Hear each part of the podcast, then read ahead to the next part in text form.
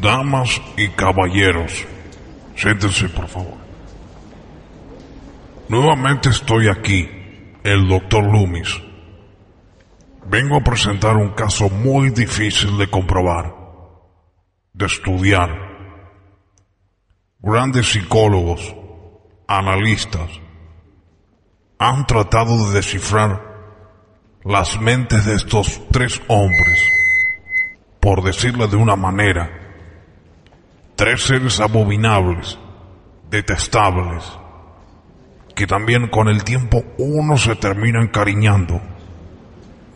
El primer caso, Sam Myers, un hombre que está totalmente desquiciado, timidez, ocurrencia, pero una mente maléfica ante los seres que los escuchan. El otro caso, el funebrero González, una máquina disparatada de decir barbaridades, desquiciado, pero a su vez un ser querible por cada uno de los escuchas. Y el último caso, Cameron, una voz totalmente podrida que aparece en momentos justos para desequilibrar a cada uno de los escuchas. La conjunción es perfecta. Y encima están en una radio. Sí, sí, créanlo. Damas y caballeros, freak y vampiresas, bienvenidos a Colores de la Oscuridad. ¿Por qué? Porque más de uno hoy en día sabe de qué se trata.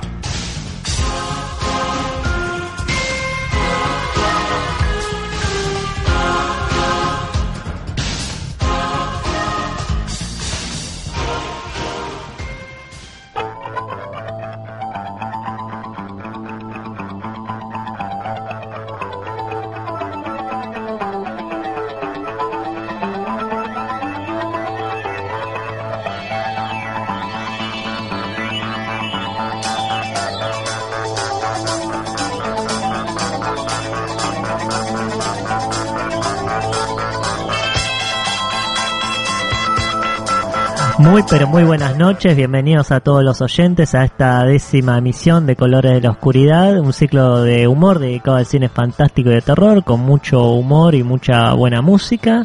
Soy su conductor, Santiago el Funebrero González, y durante estas dos horas vamos a estar haciendo un especial eh, hablando obviamente de cine y con críticas de algunas películas que estuvimos viendo, algunas noticias del espectáculo, algunas películas que se van a estrenar este fin de este jueves y muchas cosas más, eh, muchas sorpresas. Eh, de paso, antes de a saludar a mis compañeros, dentro de dos horas va a ser mi cumpleaños, así que estamos todos eh, emocionados, eh, ya empezando ya empezando eh, a celebrar. ¿eh? ¿Cómo andas, Jan? ¿Cómo andaba, funebrero? Bien, bien. ¿Vas a soplar la vela hoy? El tipo ya empezó. No Hacemos para. la fiesta hoy, ¿eh? Yo ¿Con, lo- con lo- crema? ¿Con qué? bueno, no quiero- no- yo no quiero decir nada porque estuvimos hablando de algo que compró Jam que la verdad que. o sea, s- sin palabras, eh, la verdad. Eh, Cameron, ¿cómo anda? Buenas noches, ¿cómo andan? Bien, bien, por suerte. Este, el funebrero, usted cumpleaños, ¿no? Cumplo Ya me están emocionando hasta los huevos. no yo, yo tengo miedo de ella. Eh, Eh, pero, perdón, perdón, tiene cumpleaños igual que la semana, como me mandó ya el recordatorio. ¿Se acuerda más de Selena Gómez que de usted? claro. Me mandó un recordatorio. Cumpleaños Selena Gómez, Encima, Cameron. encima sabe, dice, bueno, para coronar a Selena Gómez pone Selena Gómez fake naked. y me pone una foto de Selena Gómez falsa, desnuda. y la tiene de protector de pantalla.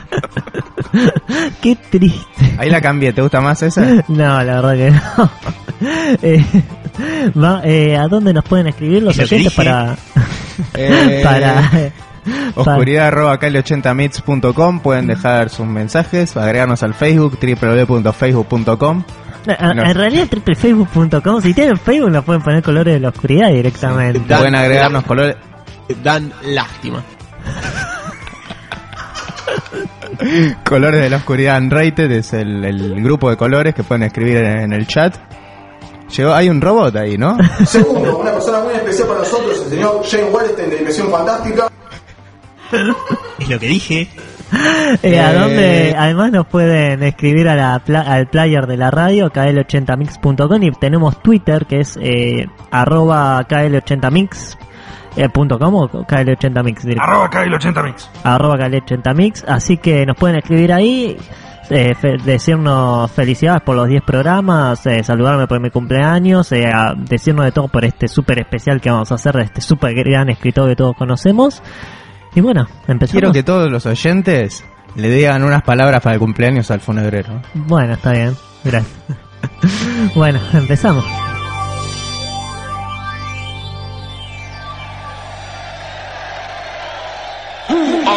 Damas y caballeros, llegó la hora del especial sangriento de la semana. Están adentrándose a un terreno desconocido en el que habitan tres seres dispuestos a convertir sus películas en verdaderas pesadillas. Bienvenido a nuestro mundo.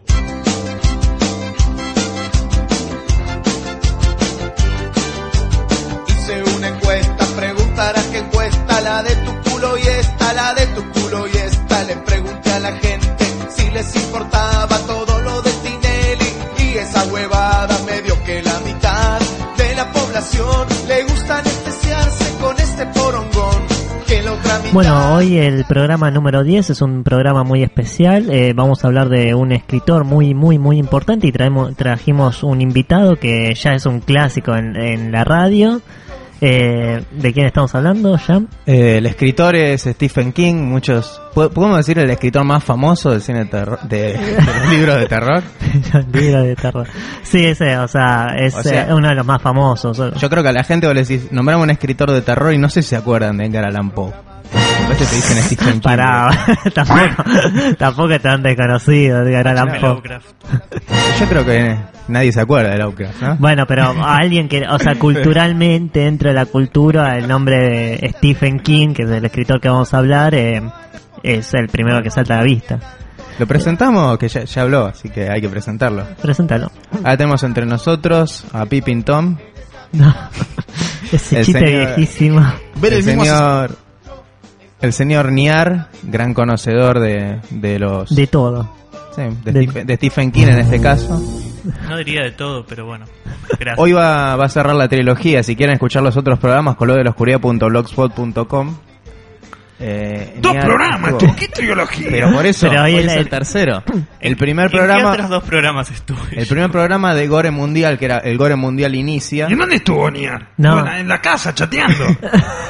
estuvo en un pro- y después estuvo en otro Eh, programa de la otra ¿Para Gore. Mundial? No. Gore en Mundial, en sí, Mundial. estuviste en Gore Mundial y en el especial Lovecraft. Te Son dos. No, no, son dos, en Sí, serio. El especial de Lovecraft, que vendría a ser Lovecraft, el Caballero Oscuro. Y ahora tenemos...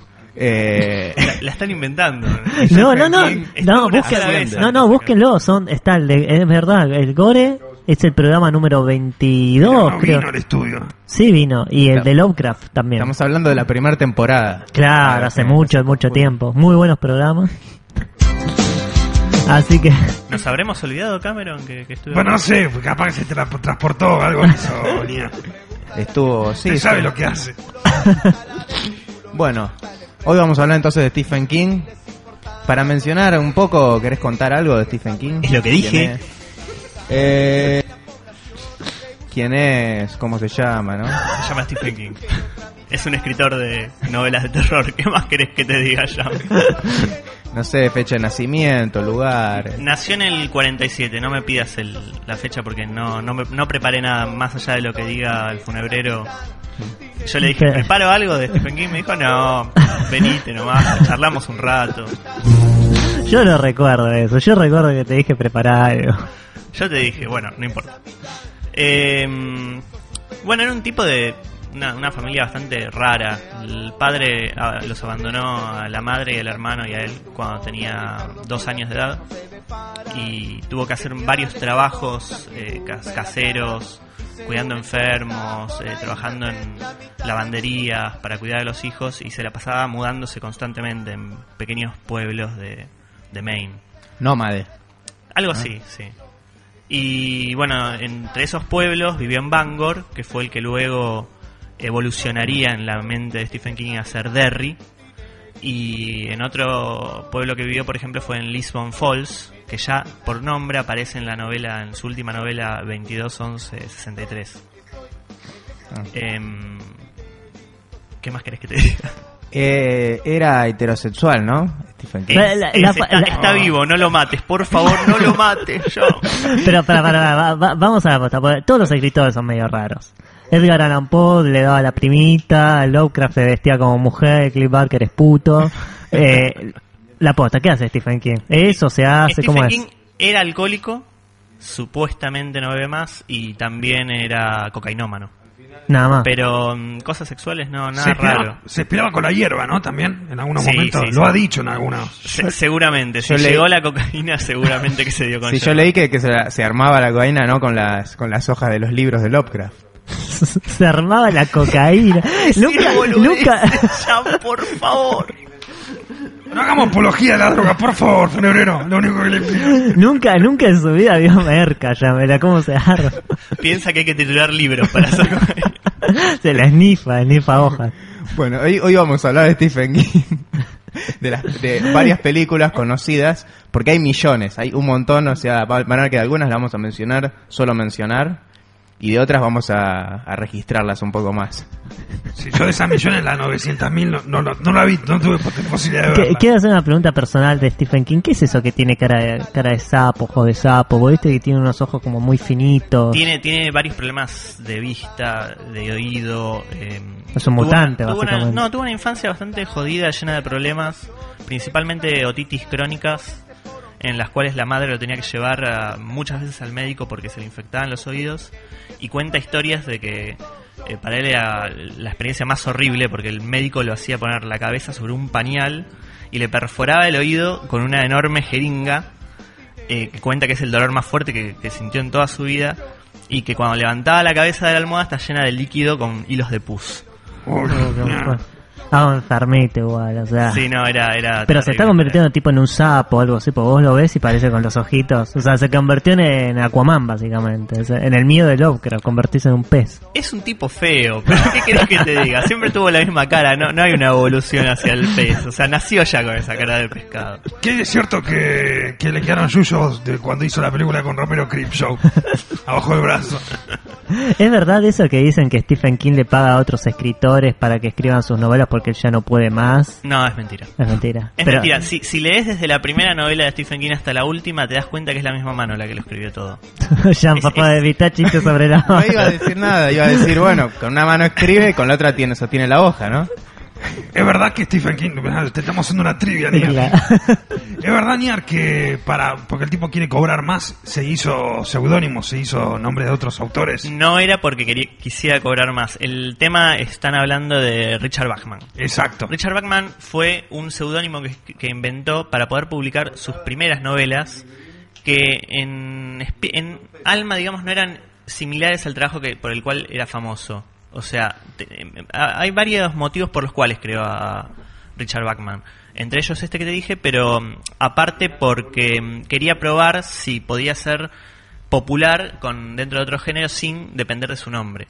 Que es un poco también lo que hizo después el hijo, el hijo de, Stephen King cuando decidió largarse al mundo literario, eh, decidió cambiarse el apellido y tratar de eliminar cualquier contacto con el padre, pero es igual, o sea, lo vieron en las portadas ya de su primera novela y dijeron, ah, es el hijo de Stephen King.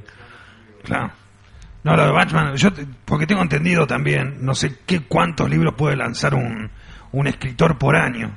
Ah, sí, sí, hay algo de eso también. Hay eh, con la editorial que con la que tenía contrato, creo que tenía un contrato de no podía lanzar más de dos libros por año. Y también se asemeja con lo que usted dice, ¿no? El tema de eh, hacerse popular con otro nombre. Sí, aparte, si leen cualquiera de los libros de Bachman, son bastante diferentes a, a los que escribió como Stephen King. Y de todas formas, tiene el estilo. Y Sí, por sí, eso, sí. esa es una de las razones por las cuales lo, lo identificaron finalmente. Ahora, una pregunta, yo me, me- me perdí ahí. Al- o sea, le- era ávido lector de cómics entonces. Eh, Stephen King, sí, de- desde muy chico. ¿Pero por qué Batman? ¿Por qué Batman? Es un No sé, escuché algo de Es los libros de Batman. Eso boludo. Eso Cupilo, Cupilo, lo tenés lejos, Cupilo. Bueno, B-A-C-H-M-A-N. Dan lástima. Empezamos mejor con la primera película. Capitán Tinelli, sos un pelotudo. Yo estoy en esa mitad. Tinelli, sos un pelotudo. Yo estoy Ver el mismo en esa asesinato mitad. dos veces, filmado de otra manera. Eh, ¿A vos te causa gracia? El programa de la chota me agobia. Que sorete me importa si la coqui es tu novia. Ricardo con las minas no se le para. Que mierda le explotó un chasquibum en la cara. Hice una encuesta por la internet. Dan lástima. Segundo, una persona muy especial para nosotros, el señor Jane Wellington de Dimensión Fantástica.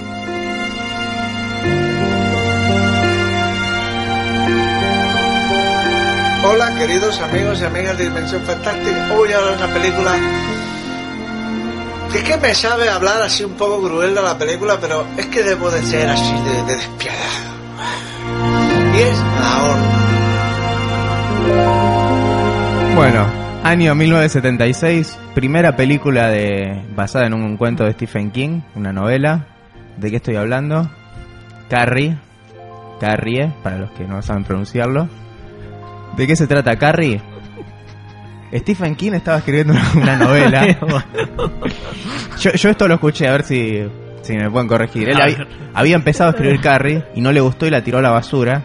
Y la madre encontró esas hojas entre todas las revistas porno en el, en el tacho de basura. y encontró esta hoja de Carrie y dice: Che, pero esto está bueno. ¿Cuál? ¿La Playboy? No, la revista, la, la historia de Carrie. ¿La sigo escribiendo? Sí, está bueno, habla de menstruación, todo. Y entonces la siguió escribiendo y fue un éxito. Siempre dije. Eh, Si querés después te corrijo. ¿De qué se trata, Carrie? ¿Una chica adolescente? Es lo que dije. Sí, sí, es Pasek. Contá empezar. Bueno, es una chica, ¿no? Que empieza jugando al vole y al principio con sus amigas, todas le tra- la tratan mal, le pegan, la critican, le dicen que, que apesta. Se va a bañar y cuando, mientras se baña, sangra. Pero ella no sabía nada de, de esos temas eróticos, ¿no? Erótico. La menstruación es re erótica, ¿no?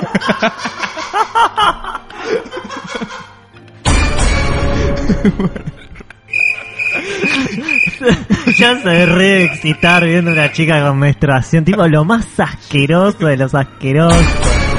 Bueno, bueno, resulta que ella estaba ahí en el baño, se estaba bañando y le empieza a sangrar y empieza a gritar con que, piensa que se está por morir. Y todas las chicas se ríen y dicen taponala esta, ¿no? Y, y le tiran toallitas y todo, bueno. De ahí en adelante tenemos a Carrie, una chica que se ve molestada por sus compañeras debido a, a este, a este incidente y a otra pues la tratan de la, la chica freak, ¿no? De la escuela. Y por otro lado tenemos a la madre ultra religiosa que le dice que todo es pecado, que se va a ir al infierno, que tiene la maldición de la sangre y que vive ahí acotejándola, ¿no? Con las cosas religiosas. Bueno, esa es la trama de Carrie. ah, me faltó algo importante. Carrie tiene poderes. Claro. Pequeño detalle.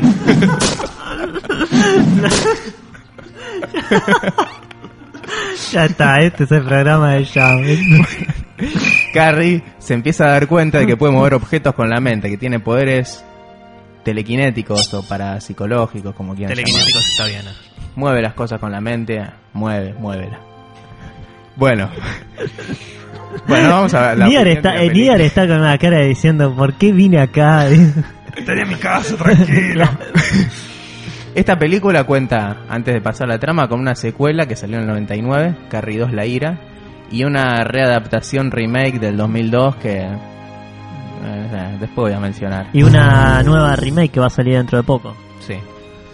Bueno, pasamos a opinar qué opinamos. Pa- No nos olvidamos de decir que el director es Brian De Palma, uno de los directores más importantes que hay, director de Los Intocables, Cara Cortada, Carlitos Way, eh, ¿qué más? ¿Qué Furia. para matar, La Furia, ¿qué otra película? Pero La Black Dahlia. la, sí, esa. La Dalia Negra. La Dalia Negra, eh, pero 70 millones de películas, o sea, el ultra famoso el tipo. ¿eh? Brian De Palma, ¿no? Sí. Director. Bueno, actúa también, hay que decir que actúa, es la, la primera actuación o la segunda, ¿no? De John Travolta, si no me equivoco. Sí, creo que es una de las primeras. Sí, cuando no era nadie. También actúa la, la de la de Halloween, ¿no? La que PJ, sí, PJ Souls hace de la, la amiga de la porrista. Mm. Actúa la chica que es la mala, digamos, que no me acuerdo el nombre, que trabaja en. Era la mujer de Brian De Palma, que trabaja en Vestida para Matar también. Nancy Allen, creo que se llama. Mm. Que trabaja en Robocop también. Sí. Y trabaja, bueno, Sissy Spacey, que bueno, es re famosa. ¿La madre era conocida? Sí, ¿cómo se llama la madre que trabajó con Argento? Eh, no, es conocida. No, la, la madre es re conocida. Eh, Piper, Piper Laurie. ah. Que no hizo nada, No. eh, trabajó con Argento, o sea, que nadie. Bueno, a mí la, la película me gusta mucho. Me parece una de las mejores. No sé si como adaptación, pero sí como película. Porque si bien cambia muchas cosas del libro, cambia un par de. Deja los detalles importantes, pero hay cosas como la lluvia de piedras que está en el libro no aparece. Bueno. Que eso en la remake está. Sí, incluso la remake es en estilo más similar a como es el libro. Sí. El libro está narrado en una serie de, de notas, Como de diarios, entrevistas, entrevistas, eh, eh, archivos policiales. Eh, eso se ve bastante en la remake, como que quisieron hacerla mucho más fiel y por alguna extraña razón la cagaron con el final. El final lo hicieron completamente diferente. Para mí el problema de la remake no es solo eso, la modernizaron, se ven obligados a que Carrie busca en Google Sí. o que hablan de películas No, de para. Prinze Jr. En el 2002 Sí. había Google. No sé si Google, pero están buscando en internet, Yahoo, no sé dónde busca. Pero buscan, inclusive hablan de películas de Freddie Prinze Jr. Es como Freddy que la Prince Jr., qué triste, la, la quieren modernizar, o sea, se ven obligados. Por un lado quiere ser fiel al libro y por otro lado se ven obligados a modernizarla y eso la arruina para mí. Y el final, que no voy a contar, es porque querían hacer una serie de Carrie, una serie para televisión y como fracasó la película, la película era como el piloto. Y fracasó y bueno, y no, no se hizo nunca esa serie. Estamos hablando de la original, ya no de la remake. Bueno, De la remake. La, la, la remake actúa Angela Bettis y la que hace de Ginger en eh, Ginger Snaps. Está buena. Bueno, volvemos al original. Eh, no, me parece muy buena la original a mí. Más allá de, de las cosas que cambia, que puede llegar a cambiar del libro, pero lo, lo- lo más importante creo que está, la idea del libro está en la película. A mí me gusta porque De Palma, me gusta como filma De Palma. Que me parece que es más una película de Palma que una película de King. Es como que se le pone tanto su estilo que vos pensás más en una película de Palma que una película de Eh, King. es un muy buen director de Palma. Es muy, muy buena. La O- escena. o era. No. Ah, sigue siendo buen director, ¿eh? No, no, no, No, recuerdo no la vi las última últimas. película de las últimas de son de ¿no? guerra, algo así. Pero además tiene escenas míticas como la escena de, bueno, el final cuando le hacen la broma a Carrie, con o sea, todos esos planitos, la pantalla pa- eh, partida al medio. Bueno, esa era, era una, una de las firmas de De Palma en, en- en su, su dirección. Sí, No, no sé si vieron eh, El Fantasma del Paraíso. No, nunca la vi. Bueno, tiene una escena de eh, pantalla partida al medio, en la cual es un plano secuencia que dura como 5 minutos, es larguísimo. Y lo ves desde dos puntos de vista completamente diferentes que se juntan a la mitad. Es fantástico ese plano. Era un genio, técnicamente era un genio. Y digo era no porque esté muerto, sino porque sus últimas películas ya no se ve eso. Y veo hace otro tipo de cosas. Se ahora. normalizó Mm. como director. Y. La escena de la, la sangre es, es buenísima para mí. ¿Cuál escena? Es La- un hito de la historia la, cine la de escena que, bueno... Ah, que le tiran la sangre encima. El balde con sangre de cerdo es... También me No, gusta pero- toda esa escena porque es como una escena de suspenso que hasta que la chica la echan y se pasa a la otra escena al mismo tiempo y hace bueno esa pantalla partida. Es como lo más lo que, que más te acordás de la película. Sí, sí, es el, el clímax de la película. Lo que yo Claro. no recuerdo del libro, no sé si estaba en el libro, los homenajes a Psicosis, ¿son solo de la película? No, eso es de, de- de Palma, siempre fue un, cho- un chorro de Obviamente la música de Psicosis, la música muy similar a la de Psicosis que suena cada vez que, Sí, no recuerdo, no recuerdo que haya habido música en el libro. No recuerdo que en ningún momento Stephen King haya, haya dicho, y en ese momento sonaba la música de psicosis. Pero el- el- la escuela Bates, ¿no se llamaba? Por Norman, por Norman Bates. Si te digo la verdad, en este momento no lo en la no película era recuerdo. así, no recuerdo en el, en el libro. Este. No, sí, a mí me encanta la película, no sé, a vos me parece que no te gusta mucho, ¿no? A mí me gusta más como película de Palma que como película de King. Me gusta, no sé, me gusta la película de Palma. es, eh, me gusta como filma.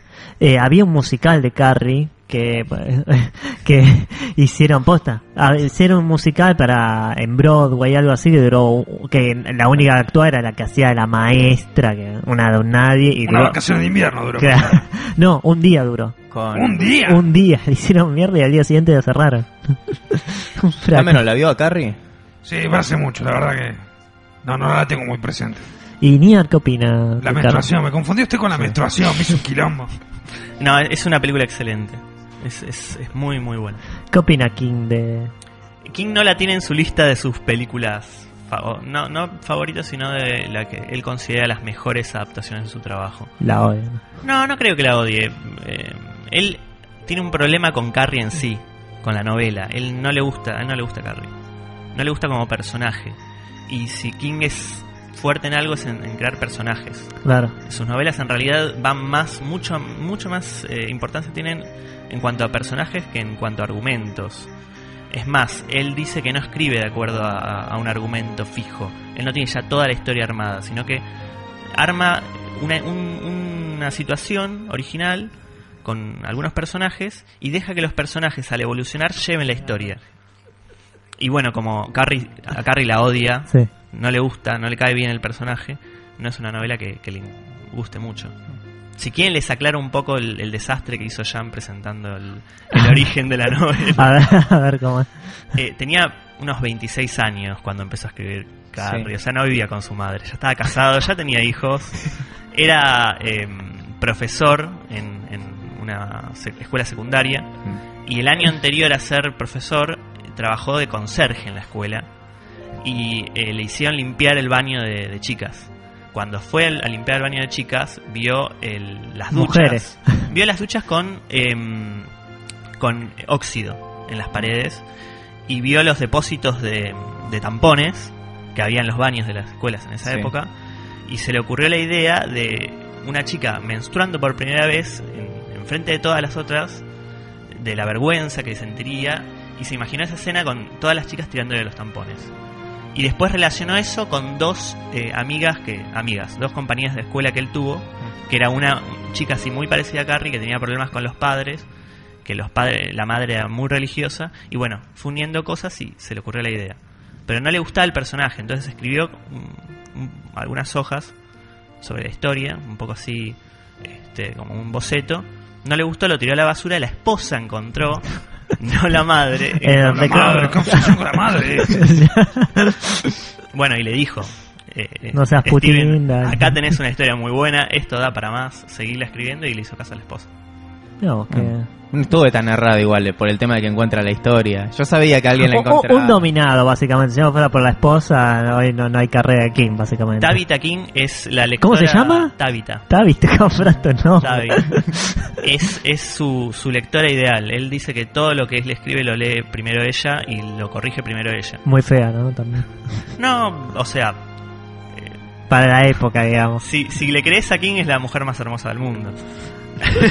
Pero capaz que la ve como carre. También ¿viste? viste la cara que tiene Stephen King. Claro, hay, que, hay, que estar- hay que levantarse con Y King. es bastante miope también, así que no, no sé, no, no sabría... Tiene todos en contra aquí. Es Pero muy pará. subjetivo. Pero pará, vamos a las posiciones de los más feos. Tenemos King, Lovecraft y Clay Barker. Y, y Edgar, Allan, Edgar Allan Poe, lo, Edgar lo pon- hicimos todavía. Bueno, lo, lo ponemos, lo ponemos. Pero ¿cuál es el más fulero de todo? Y Lovecraft. Y Lovecraft, Acá la Lovecraft chica. no la ponía. Yo diría que Stephen King es más feo. Más feo Stephen King. Y Edgar Allan Poe, pasa que está muerto, Allan Poe, no hay mucha foto, digamos, de... Puede ser un bloque muy homosexual, estamos hablando de belleza masculina. Sí. Y Cliff Barker, ¿qué onda? No... Me parece que está bueno. ver, Me parece que es el más lindo, ¿no? Sam, ¿cuál es el más fachero? Y me parece, a mí, ¿Cuál te gusta más, Jam? ¿en, en, en qué? ¿En escrituras o en...? A mí me parece que el, el, el que escribió Scanners es un buen... El guionista. John Falero era, ¿no? Es para matarlo, ni es para matarlo. Valero.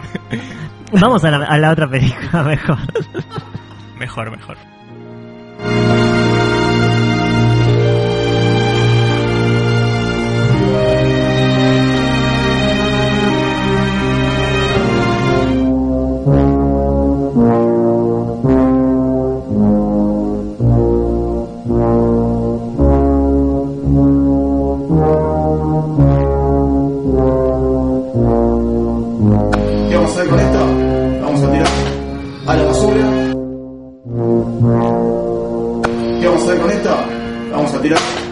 A la basura.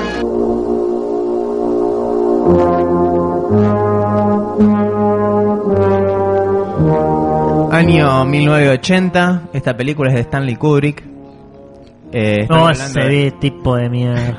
estoy hablando de El Resplandor, de Shining, una película que Stephen King odia, La detesta.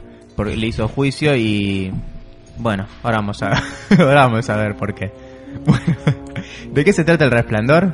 Jack Nicholson es el actor de esta película con Shelley Duvall y un nene. ¿De qué se trata? Stephen King, no.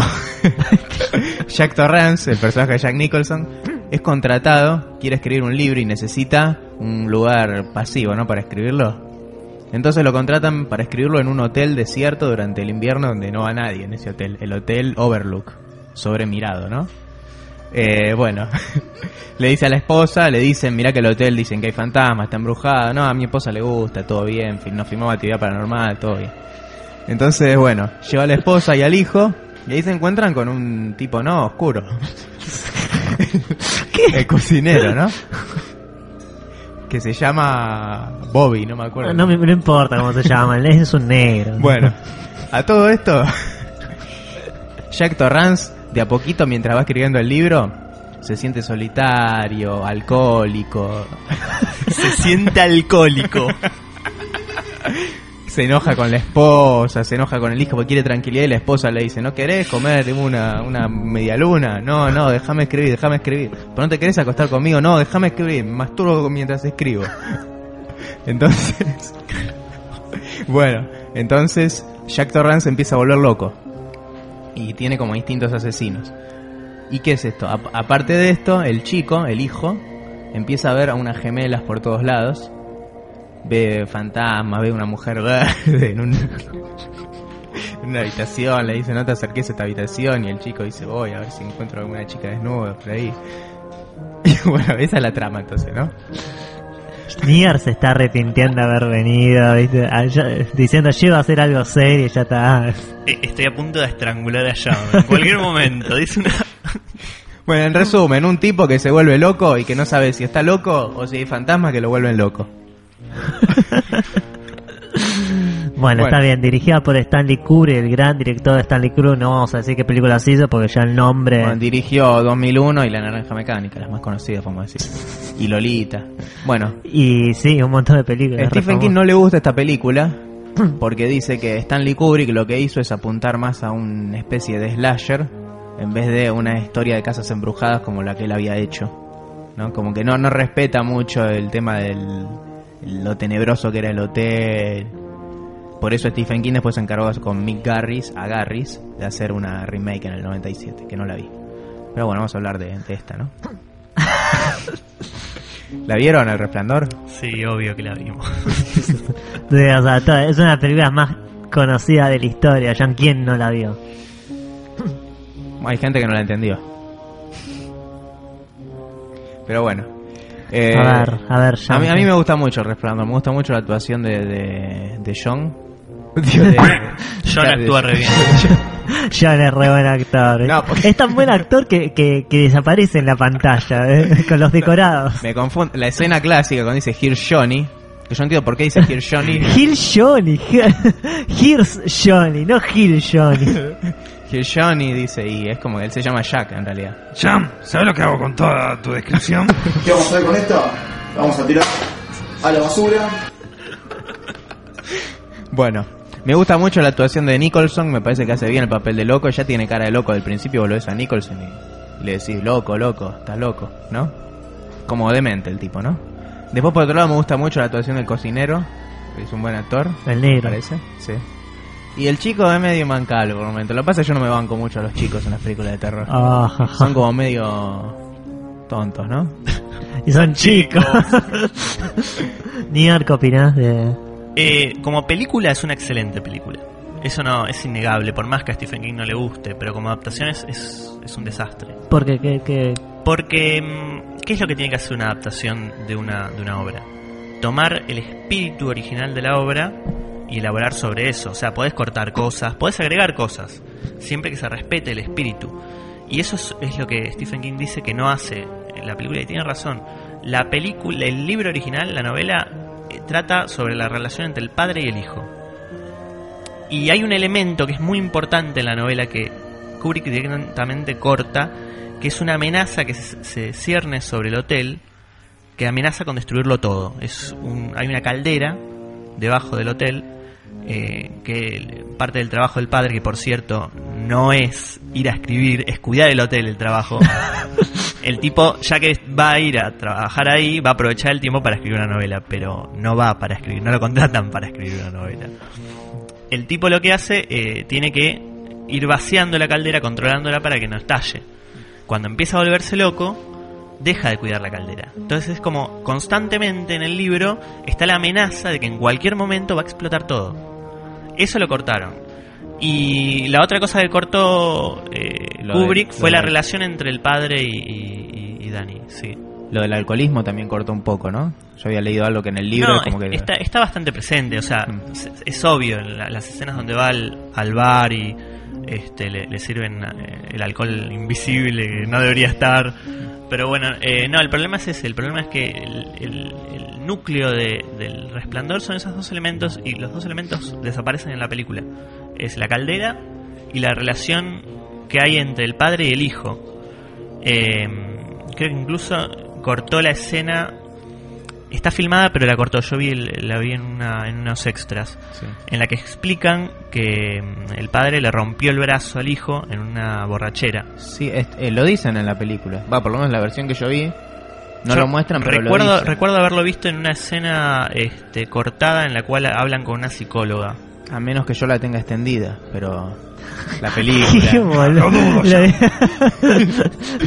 que, que la Te reí- película te reís solo la de extendida.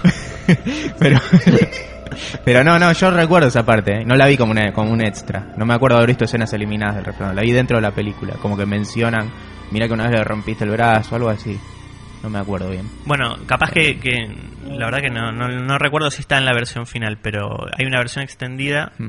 que el- creo que está en- incluso en YouTube se puede buscar la, la escena donde está la psicóloga.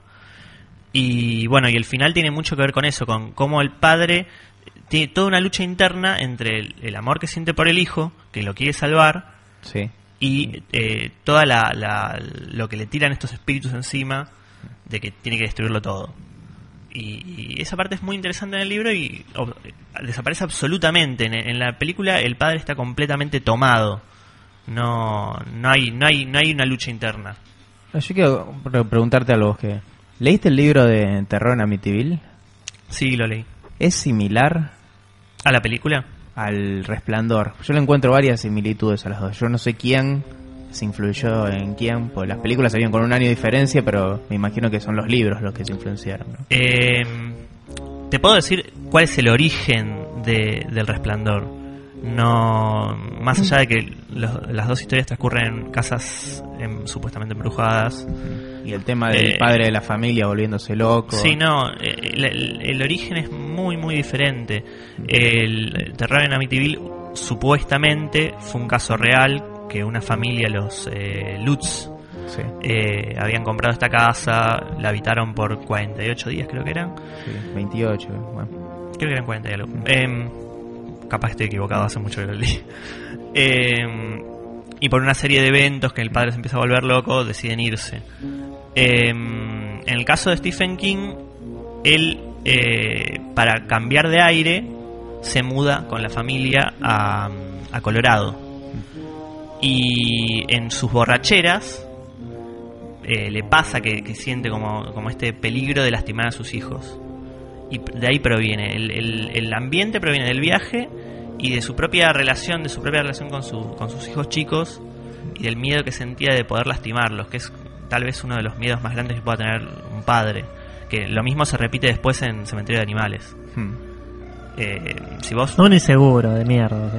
Un inseguro de mierda. ¿Para qué te carajo te casas y tenés Es hijos que- de esos inseguros? si sos escritor de terror, ¿en qué vas a basar tus, tus, tus historias? En, en tus miedos. No podés Stephen tomar King algo dijo una vez ajeno. Que él, que él escribía en realidad dramas y los transformaba en terror, dramas de la vida cotidiana y les agregaba ese elemento sobrenatural como para transformarlas en, en historias de terror, ¿no? Que es lo más o menos lo que estás contando, por el tema de Carrie, de... Jamás lo leí decir eso, pero es muy muy correcto. Me acuerdo un- dijo algo documental. Es probable, no he Sí. leído ni visto todo sobre Stephen King. Solamente leí sus novelas. Cameron, ¿la vio el resplandor? Otra que no recuerdo. Sumo dos de Stephen King. Recuerdo, no sé, recuerdo capaz que la den más para acá, para, este, para esta época. La vi, sí, pero no, no. Muy, nada.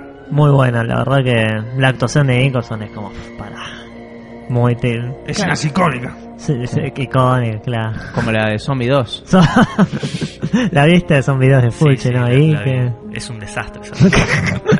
La escena ya se mítica los dije, que se los dije varias veces. la escena Desastre. mítica de- del so, del plano subjetivo del zombie sale a la tierra es, y el, el zombie peleando con Sí, esa es la que vas a hablar, eh, la que todo el mundo habla. O sea, Zombie 2 es un, un zombie peleando contra un tiburón. Ves esa escena y ya está, no necesitas ver nada más. Hagamos una película para que un zombie pelee contra un tiburón. Grande, grandioso, vamos. Otra cosa. de allá anda con Blu- Blu-ray eh. Ay, yo. Bueno, vamos con un tema, así no hablamos más de Fulci. Sí, vamos con, ¿qué? Paul McCartney creo que es. No, eh, vamos con una banda de funk, eh, que es una banda de imitadores de políticos yankees, eh, que está a ponerle Nelson Mandela o, o, eh, Barack Obama, y hacen funk y se llama The Nobel Funk. Thank you.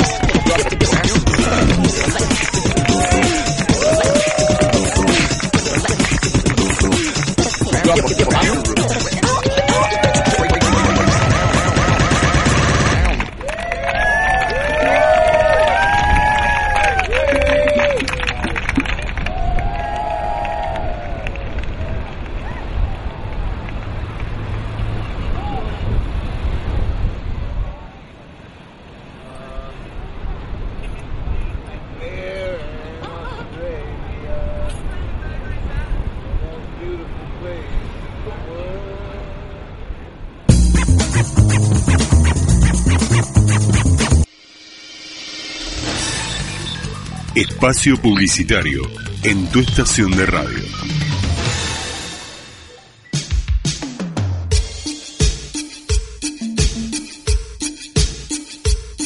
Vuelve el terror. Vuelve el humor. Vuelve.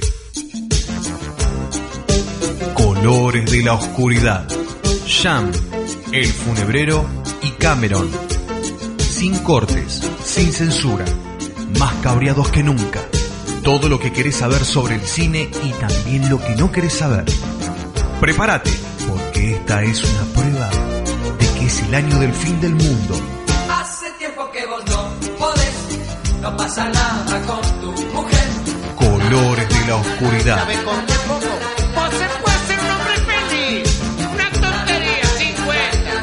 Los lunes, de 22 a 0 horas. Por KL80. La producción de KL80 Mix tiene alojada su página web en www.acetunegocio.com.ar. Diseño de páginas web 2.0.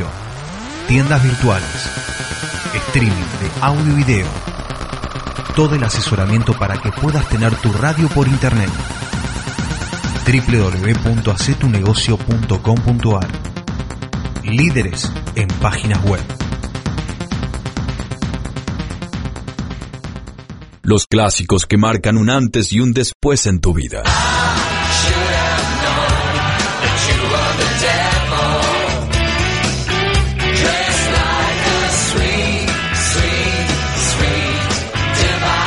KL80.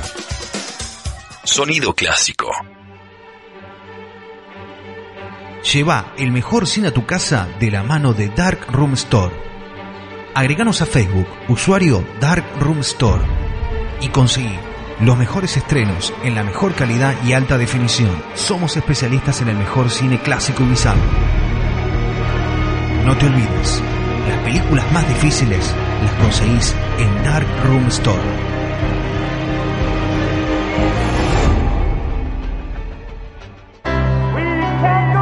Viva Elvis The Album. Elvis como nunca lo escuchaste. Música, magia y rock and roll. Conseguilo en todas las disquerías o envía Elvis al 99599 y descarga contenidos a tu celular. ¡Viva el rey! ¡Viva su música! ¡Viva Elvis! La producción de Kyle80 Mix tiene alojada su página web en www.acetunegocio.com.ar.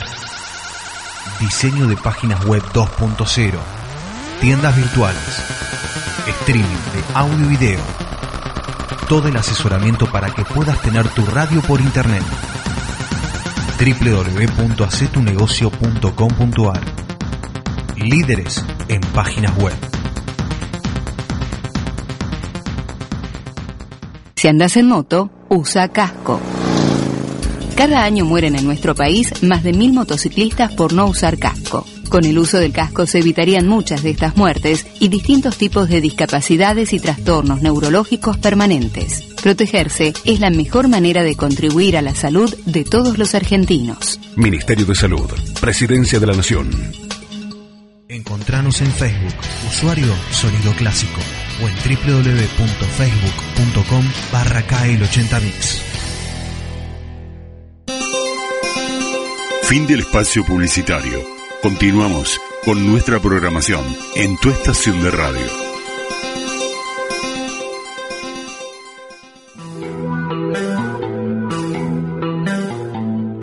Vuelve el terror, vuelve el humor, vuelve. Colores de la oscuridad. Todo lo que querés saber sobre el cine y también lo que no querés saber. Prepárate, porque esta es una prueba es el año del fin del mundo. Colores de la oscuridad. Los lunes, de 22 a 0 horas, por KL80.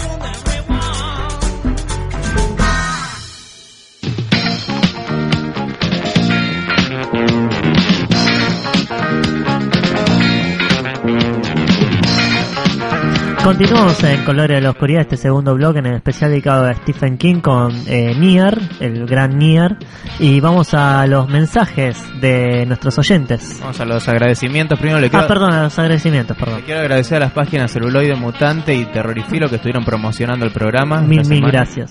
A Therapy of Terror también, que nos están promocionando. A, a Iñaki de España, que nos escucha siempre. Alfredo Sansella, que sigue, no sé si siguen vivos, no sabemos. Creo Claro, que murieron en un atentado seguramente. Le mando un saludo a Harry Martin, que es un oyente nuevo que tenemos. Saludos. También, bueno, saludos a Leandro, Peter, Hugo y Diego, que nos escuchan siempre. Bueno, a Antonella, que me está escuchando ahora. Y, bueno, y a, a Iván Saldivia, que estuve hablando en, en la semana, que seguramente dejó unos mensajes y podemos a pasar un, un tema que, de una banda que tiene él. Y, bueno, también a Alexander y Patricio Gabriel Díaz. Eh, yo quiero mandarle saludos a Ramón Ser Eterno Arados Díaz, un gran amigo, que bueno, todos ya todos lo conocemos. A Lucio Ferranta, a Darío Rocco, a Gisela Ragman, a... Uh, ¿a cuánta gente? A todos, a todos nuestros oyentes que siempre nos escuchan, que son más de 10 me parece. Eh, que bueno, muchas gracias por seguir estando estos ya 45 programas. Eh, 10, por favor, son 10 de la nueva temporada. Agradecimiento, eh, perdón, perdón. Sí, sí, sí, creo que son todos esos, unas gracias especiales a ellos. Agradecimiento grande a nuestro amigo Leonardo Morenzuela, tatuador de Avalon Tatú de Morón. Cariño grande a toda la gente de Galería Den, que siempre están presentes. Un saludo también a Manuel Gallaro, que estuvo escuchando el programa Ah, sí. el, el sábado, Baladas del Rock, a pala de 16 a 18 horas por Cari 80 Mits. Sí, esto yo también lo escuché, está muy bueno. La verdad que si les gusta las baladas del rock, escúchenlo porque en serio está muy bueno. Bueno, pasamos a los mensajes. Vamos a los mensajes de los oyentes. Primer mensaje, tengo un mensaje. El otro día, eh, ¿se acuerdan que yo le, lo etiqueté al funebrero en, en la entrepierna de Vegeta? Y bueno, el administrador de la página de Dragon Ball me manda un mensaje privado el mismo día. Llego a mi casa, abro y digo, tengo un mensaje de Joel Silva. Digo, ¿quién es este? No, no es Joel Silver, eh. Y leo el mensaje, acá lo tengo, dice, che tonto, si tenés un problema con los bultos, andate a otra página, buscate alguna porno gays, por favor, no la de Dragon Ball, gracias. Así que un saludo grande a Joel Silva. Y sí, en algún momento alguien te iba a... eh, Hola, soy Krillin de Dragon Ball Z y le quiero mandar un saludo al monje Miroku que no sé quién sea, pero bueno, te mando un saludo y un Kame, Kameha. Esos son los, los recortes muy buenos que tiene ya. Sí, ma. Que traen unos efectos maravillosos. Ah, le mando también un saludo a Augusto que nos escucha por primera vez. Bueno, y vamos con, con más mensajes. Acá tenemos un mensaje de Otis Kraken que dice que muy bueno el programa de hoy. Le Gracias. mandamos un saludo también que nos decía. Es un gran lector también de Stephen King, tiene todos los libros. Eh, también le mandamos un saludo a Pablo Besio Suet que dice excelente el programa, me cago de la risa. Me olvidé de mandarle un mensaje, eh, un mensaje, un saludo a Fede Cine Clase B, que tiene un blog de cine que está muy bueno, que se puede meter. Eh, ¿Qué otros mensajes? Tengo un saludo, también un agradecimiento que me olvidé. ¿Cuánta gente hoy? Sí, sí, la verdad que sí. Quiero mandar un saludo a James Egan Holmes de, de- del Foro de Senseiya, que bueno, que se le escapó un par de tiros en Estados Unidos. Bueno, ah, y le queremos mandar un saludo a, a Borgi que está promocionando, ¿no?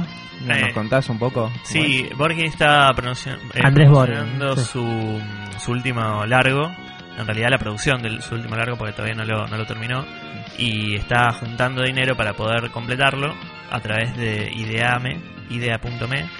Es una página donde se puede hacer crowdfunding y bueno, los fanáticos pueden comprar, este, dar un dinero eh, para ayudar a la producción y se ganan algunos premios por eso.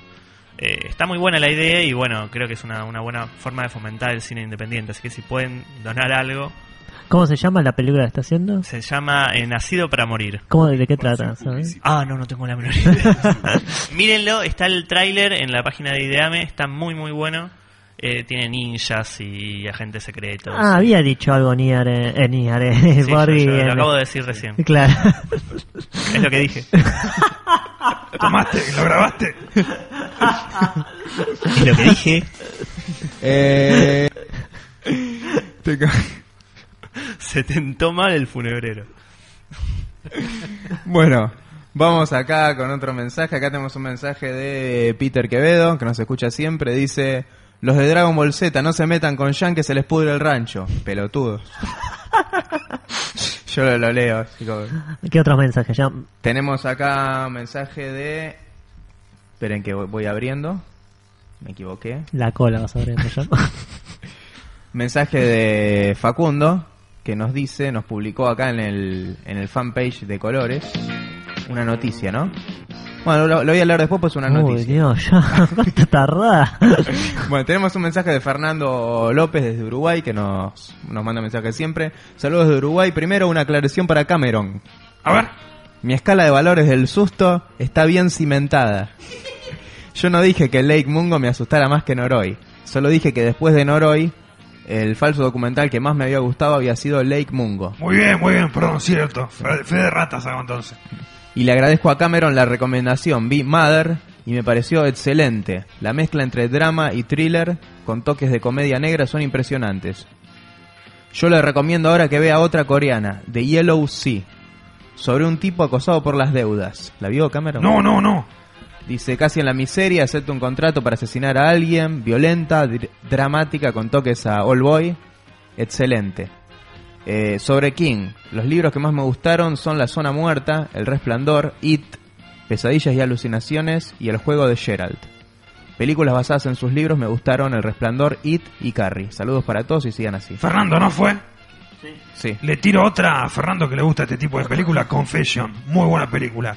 Un día una, una maestra de colegio llega y dice, chicos, yo conozco quién fue el asesino de mi hija. Y está acá en este grado. Son todos pibes de 10 gra- de 10 años. ¿Tan ¿Y sabe buenos? lo que voy a hacer? ¿Y sabe lo que voy a hacer? Lo voy a aniquilar. Y la mina se retira ese mismo día al colegio y ahí arranca la trama. Excelente. Confession es la película. Dice... Bueno, un saludo entonces a, a Fernando y bueno, cuando esté por acá por Buenos Aires que nos avise. Acá tenemos un mensaje de Lucio Ferrante que dice, qué mariconeada que no me anda el Messenger, les escribo por acá, léelo, Gil. Vamos que volvió Niar a la radio, por fin un programa con contenido. Este es el programa 45 en cronología, no jodan con eso de que es el 10. No puedo creer que Niar no se acuerda que estuvo en el programa 22. ¿Ves? ¿Ves que estuvimos en dos programas? Este vendría a ser el tercero. No tengo recuerdo alguno de haber estado. De veces hablamos antes. de Holocausto Caníbal, Necromantic, Zombie, no me acuerdo qué otra. Estuvo, yo- De 2000 maníacos. Lo voy a tener que escuchar porque no lo Está recuerdo. bueno. Ah. Dice, que put el de Trago Balls. A Jam nada más lo puteamos nosotros. Que el funerero lea, que le dejé, bueno, los mensajes que dejó acá en el chat. Eh, acá Georgina Rossi Casé, que le mandamos un saludo. Dice, nunca los escuché, pero me estoy cagando de risa con ustedes. Ja, ja, ja, muy buen show, saludos. Gracias. Bueno, acá eh, Facundo nos había dejado un mensaje que dice, eh, maestros de la buena música. Y acá tengo que leer el grupo de música Denzel y Washington. Parece que se, se retiran, ¿no? ¡Sos boludo! Se retiran de la música. ¿Quién es? Así Pero que, este pibe, ¿qué le pasa? Le pasaron una, una propaganda y ya la abrió de una. bueno, vamos con los mensajes acá en el... Ah, ah. Ah. Mensaje de Iván Saldivia que tenemos acá en el correo. Hola, ¿cómo andan? Especial de Stephen King, buenísimo. De más está decir que es el mejor escritor del género de todos los tiempos. Hizo infinidades de clásicos, pero siendo sinceros, y no como esos chupamedias que se cegan con su obra y no ven la realidad, el tipo hace 15 o 20 años que no hace nada que esté a su altura. Niar, opinión. Como que no, no, no entendí muy bien lo que dijo. Que hace 15 o 20 años por ahí no que, está que haciendo no algo- escribe nada bueno, digamos. La obra maestra. No, es eso es, es cualquiera. Es cualquiera. A ver. Decime- Hace, hace unos fácil 10 años que está escribiendo muy buenas novelas. Tuvo un periodo al final, a los finales de los 90 en que escribió cosas mediocres, podríamos La decirle. época de que no se decidía por la orientación sexual, ¿no? Eh, eh, te estás confundiendo de nuevo con vos mismo ya. No. Eh, esa era la época en que escribió Cocho. Eh, Ah, esa muy cocho va a salir la película. La hace Hooper. Sí, hace como 5 años que la está preparando y no, no, no hace nada. Bueno. Pero eh, desde la historia de Lizzie, Cell, eh, Dumaki, eh, las, últimas novelas de King son muy buenas. Eh, la última, eh, 22-11-63, es excelente. Es, creo que es una de mis favoritas. ¿De qué trata Me eso? cautivó. Es sobre un, un, eh, profesor de literatura que es amigo de un, eh, de un cocinero en un restaurante. Y un día descubren que en el, en el, la- el restaurante de este cocinero hay una puerta que comunica a 1958.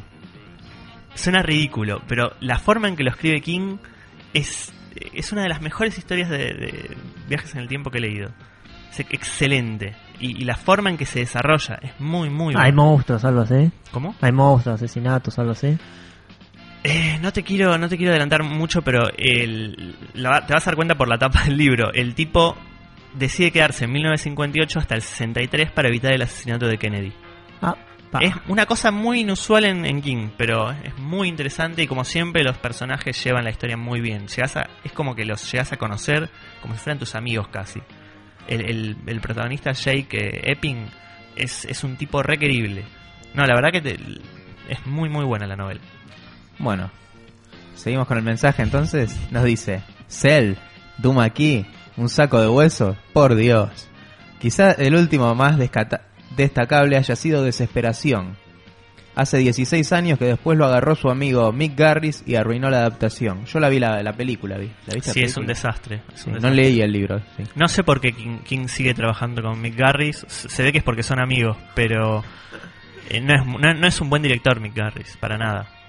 Ah, seguimos, dice, me compré el último 221163. Uh, ahora lo mato. Me lo leí un cuarto nomás. Aburridísimo. Pintaba un suspenso copado, pero es un drama político, cualquiera. La chica que amaba a Tom Gordon, la historia de la nena de nueve años que se pierde en el bosque, libro para personas con pensamientos perversos. Capaz al funebrero le guste. Puede ser, eh, puede ¿Se ser. acuerda cuando escribió todo el libro que se lo leyó casi todo? Del Marqués de Sade. Por Dios, ¿qué programa? ¿Cuánto duró? Cinco minutos que cree que hablé Fue todo. eterno, fue eterno. ¿Quién es el, el oyente este? ¿Cuántos años tiene? Iván Saldivia. Mira que te va a insultar, el funebrero Pero- insulta a todos A los mí me insulta, a vos te va a matar. Que insulte tranquilo, me pasa por arriba, pero escúchame, escúchame, eh, no puede decir eso de, de 2263, eh, que es Yo aburrido. no puedo opinar. Vamos. Bueno, ya que generalmente el libro supera la película, para ustedes, ¿cuál es la adaptación que supera enormemente un libro de King? Ni idea. Ni idea. Es muy fácil. A. Shawshank Redemption. No leí, no leí el libro, así que no puedo decirlo. Eh, ¿Para era una novela corta. Sí.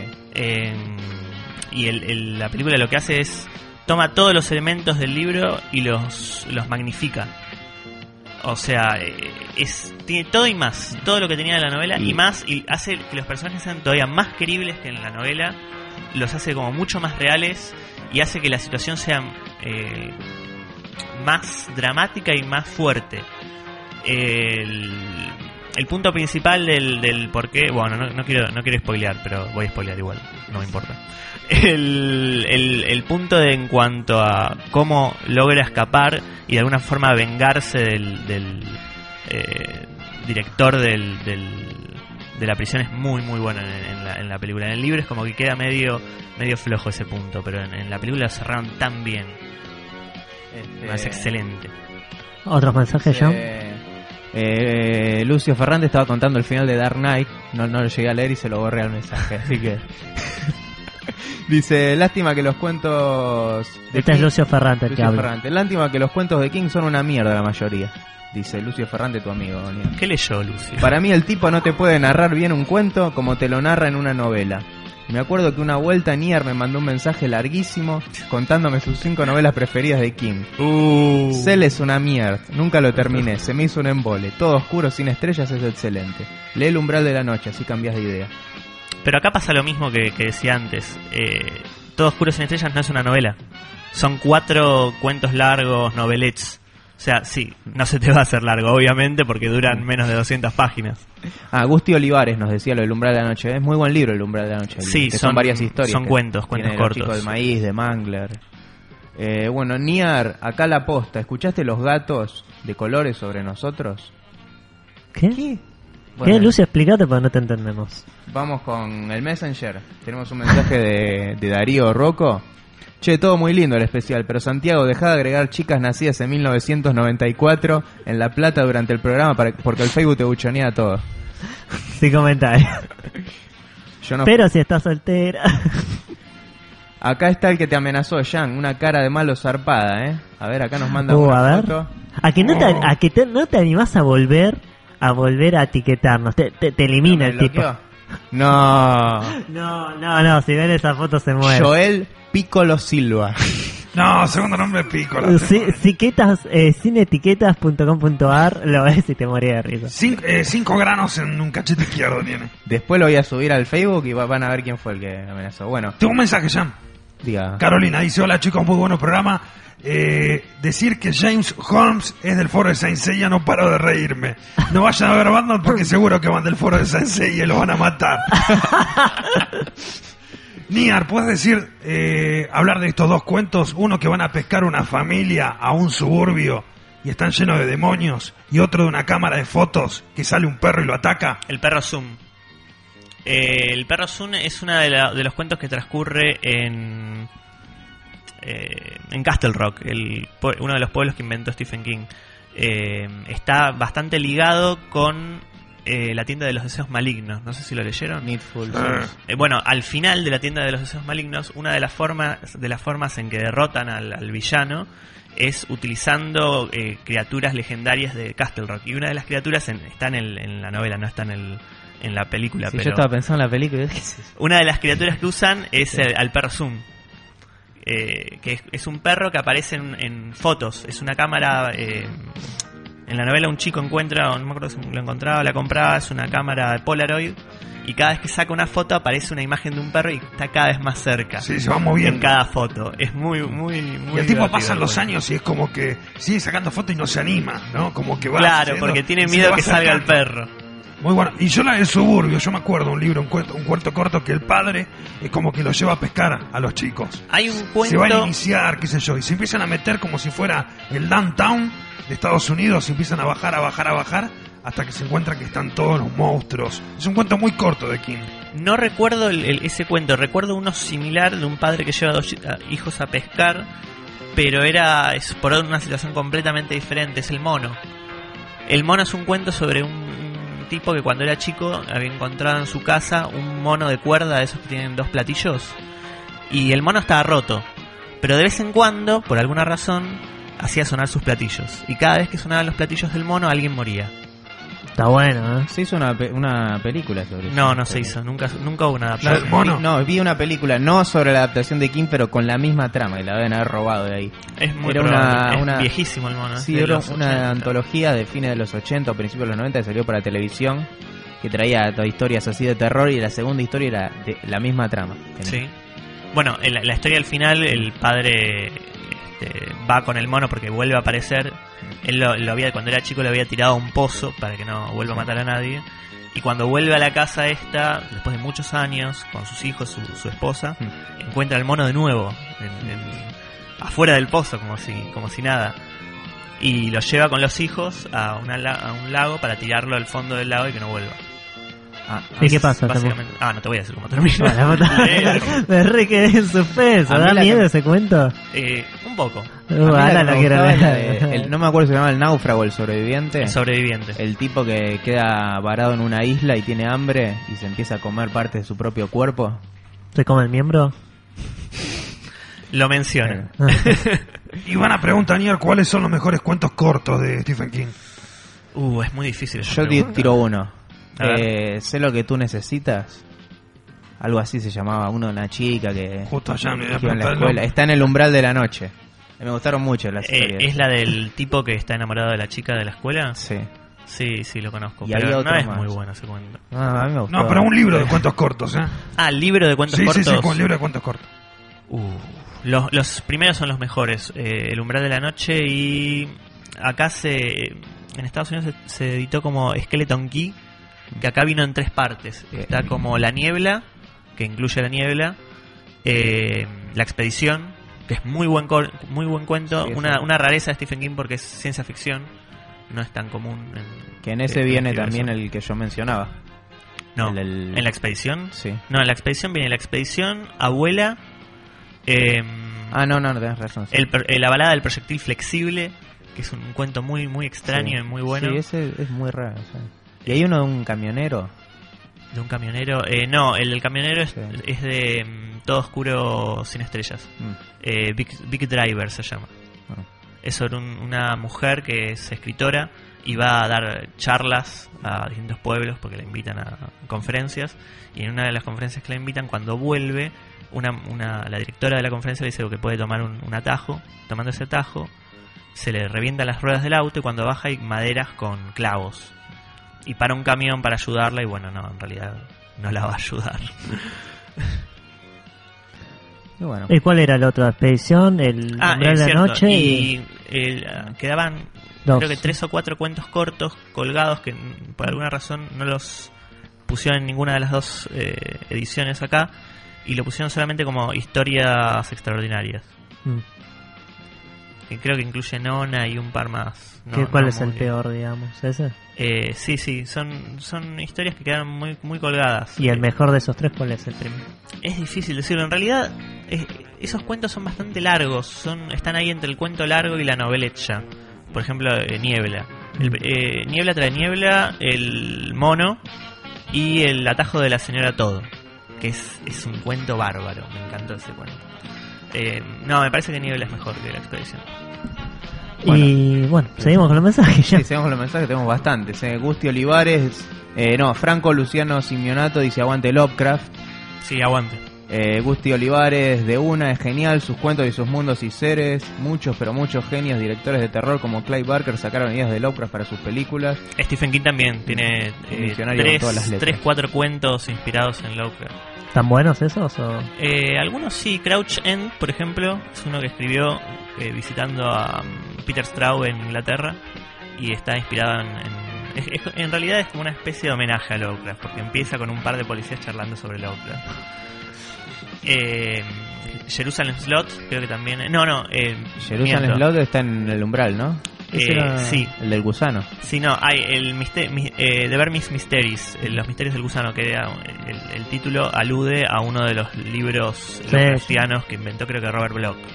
Sí, hay uno... Sí, sí, sí, me acuerdo. Cameron quiere decir ¿Qué algo. sa- qué- qué- Damián Suárez manda un mensaje y dice, fíjense ustedes que Jam tiene... ¿Qué pa- Estaba rojo Cameron. Fíjense que Jam tiene un amigo americano que se llama James Holmes.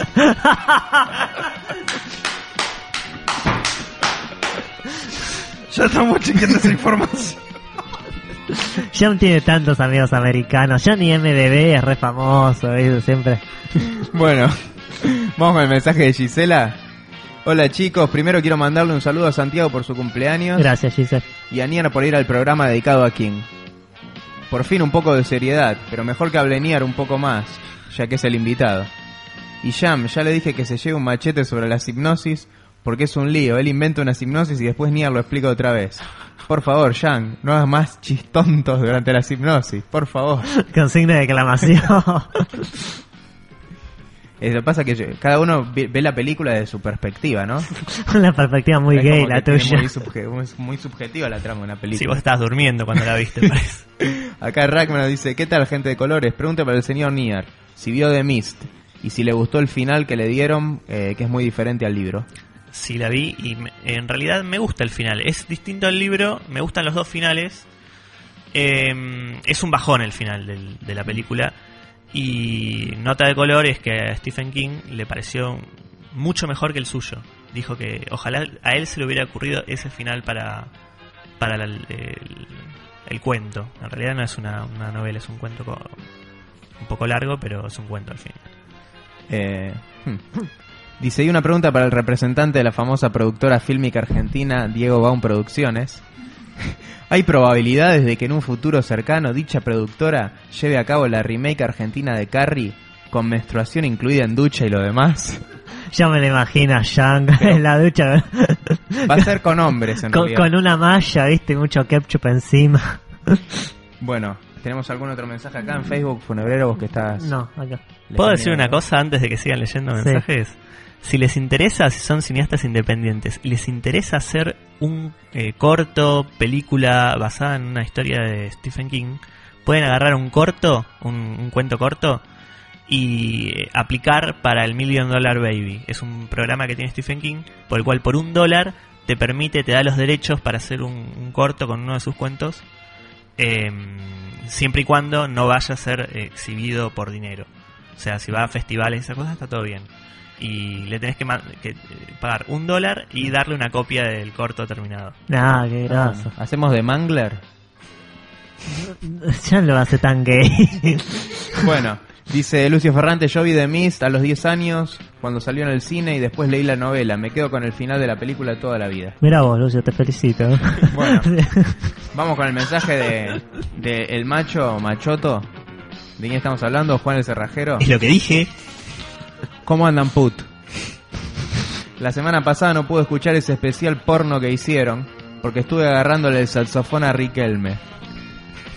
¡Saxofón! ¿Qué vamos a hacer con esto? Vamos a tirar a la basura. Ahora que estoy erecto, les tiro un pase en el pi. Así que está el sexy Ñarlachotep ahí. Qué bien que suena su voz. Cada vez que lo escucho me acuerdo de cuando nos fuimos a ese telo ya barato llamado El Pinguero y pasamos una semana entera en la cama. ¿Es eso cierto, amiga? Creo que en la vida he estado en un telo, así que ni con él ni con nadie más. Cómo me gustó eso y lo vamos a repetir, pero esta vez en la casa de Lucio Ferrante. Con él filmando. Como dice Neustar, si conoces a un hombre que hace pet, convertite en su mejor amigo. Neustar. ¿Cómo? ¿Qué dijo? ¿Qué dijo? No le presté atención, por Dios. ¿Qué dijo? Como dijo Neustar. Nueva estrella, Neustar. Bueno, así que hablan de Stephen King, no me gusta, porque no es homosexual como Clay Barker o Lovecraft. Bueno, le mando un top 10 a Niar a ver si me lo prueba. En el 10, los pingos del maíz. En el 9, The Garchler. En el 8, el payaso come hombre. En el 7, me encamo con Lovecraft. Tiene que ver con Stephen King eso. En el 6, soy travesti en la cárcel. En el 5, le hago un pete pupil. En el 4, The Gay Sham Redemption. En el 3, la ventana secreta por donde ves al funebrero tocándose con hombres. Está contra nosotros. En el 2, Cameron, el cazador de sueños eróticos. Y en el 1, Niar, la polla muerta. espero que me laman las bolas. Niar, te espero con la bragueta abierta, beso en la cola. Es lo más desagradable. Niar. Yo creo que ¿De cualquier... dónde lo sacan ahí? No sé, no sé de dónde salió este juego. Es conductor de otro programa. Dan lástima. Y el último mensaje dice, ¿qué opinión tienen de IT y de la nueva remake? Vamos a seguir hablando ahora en el especial Otis de IT. Así que vamos con las noticias, ¿te parece? Vamos.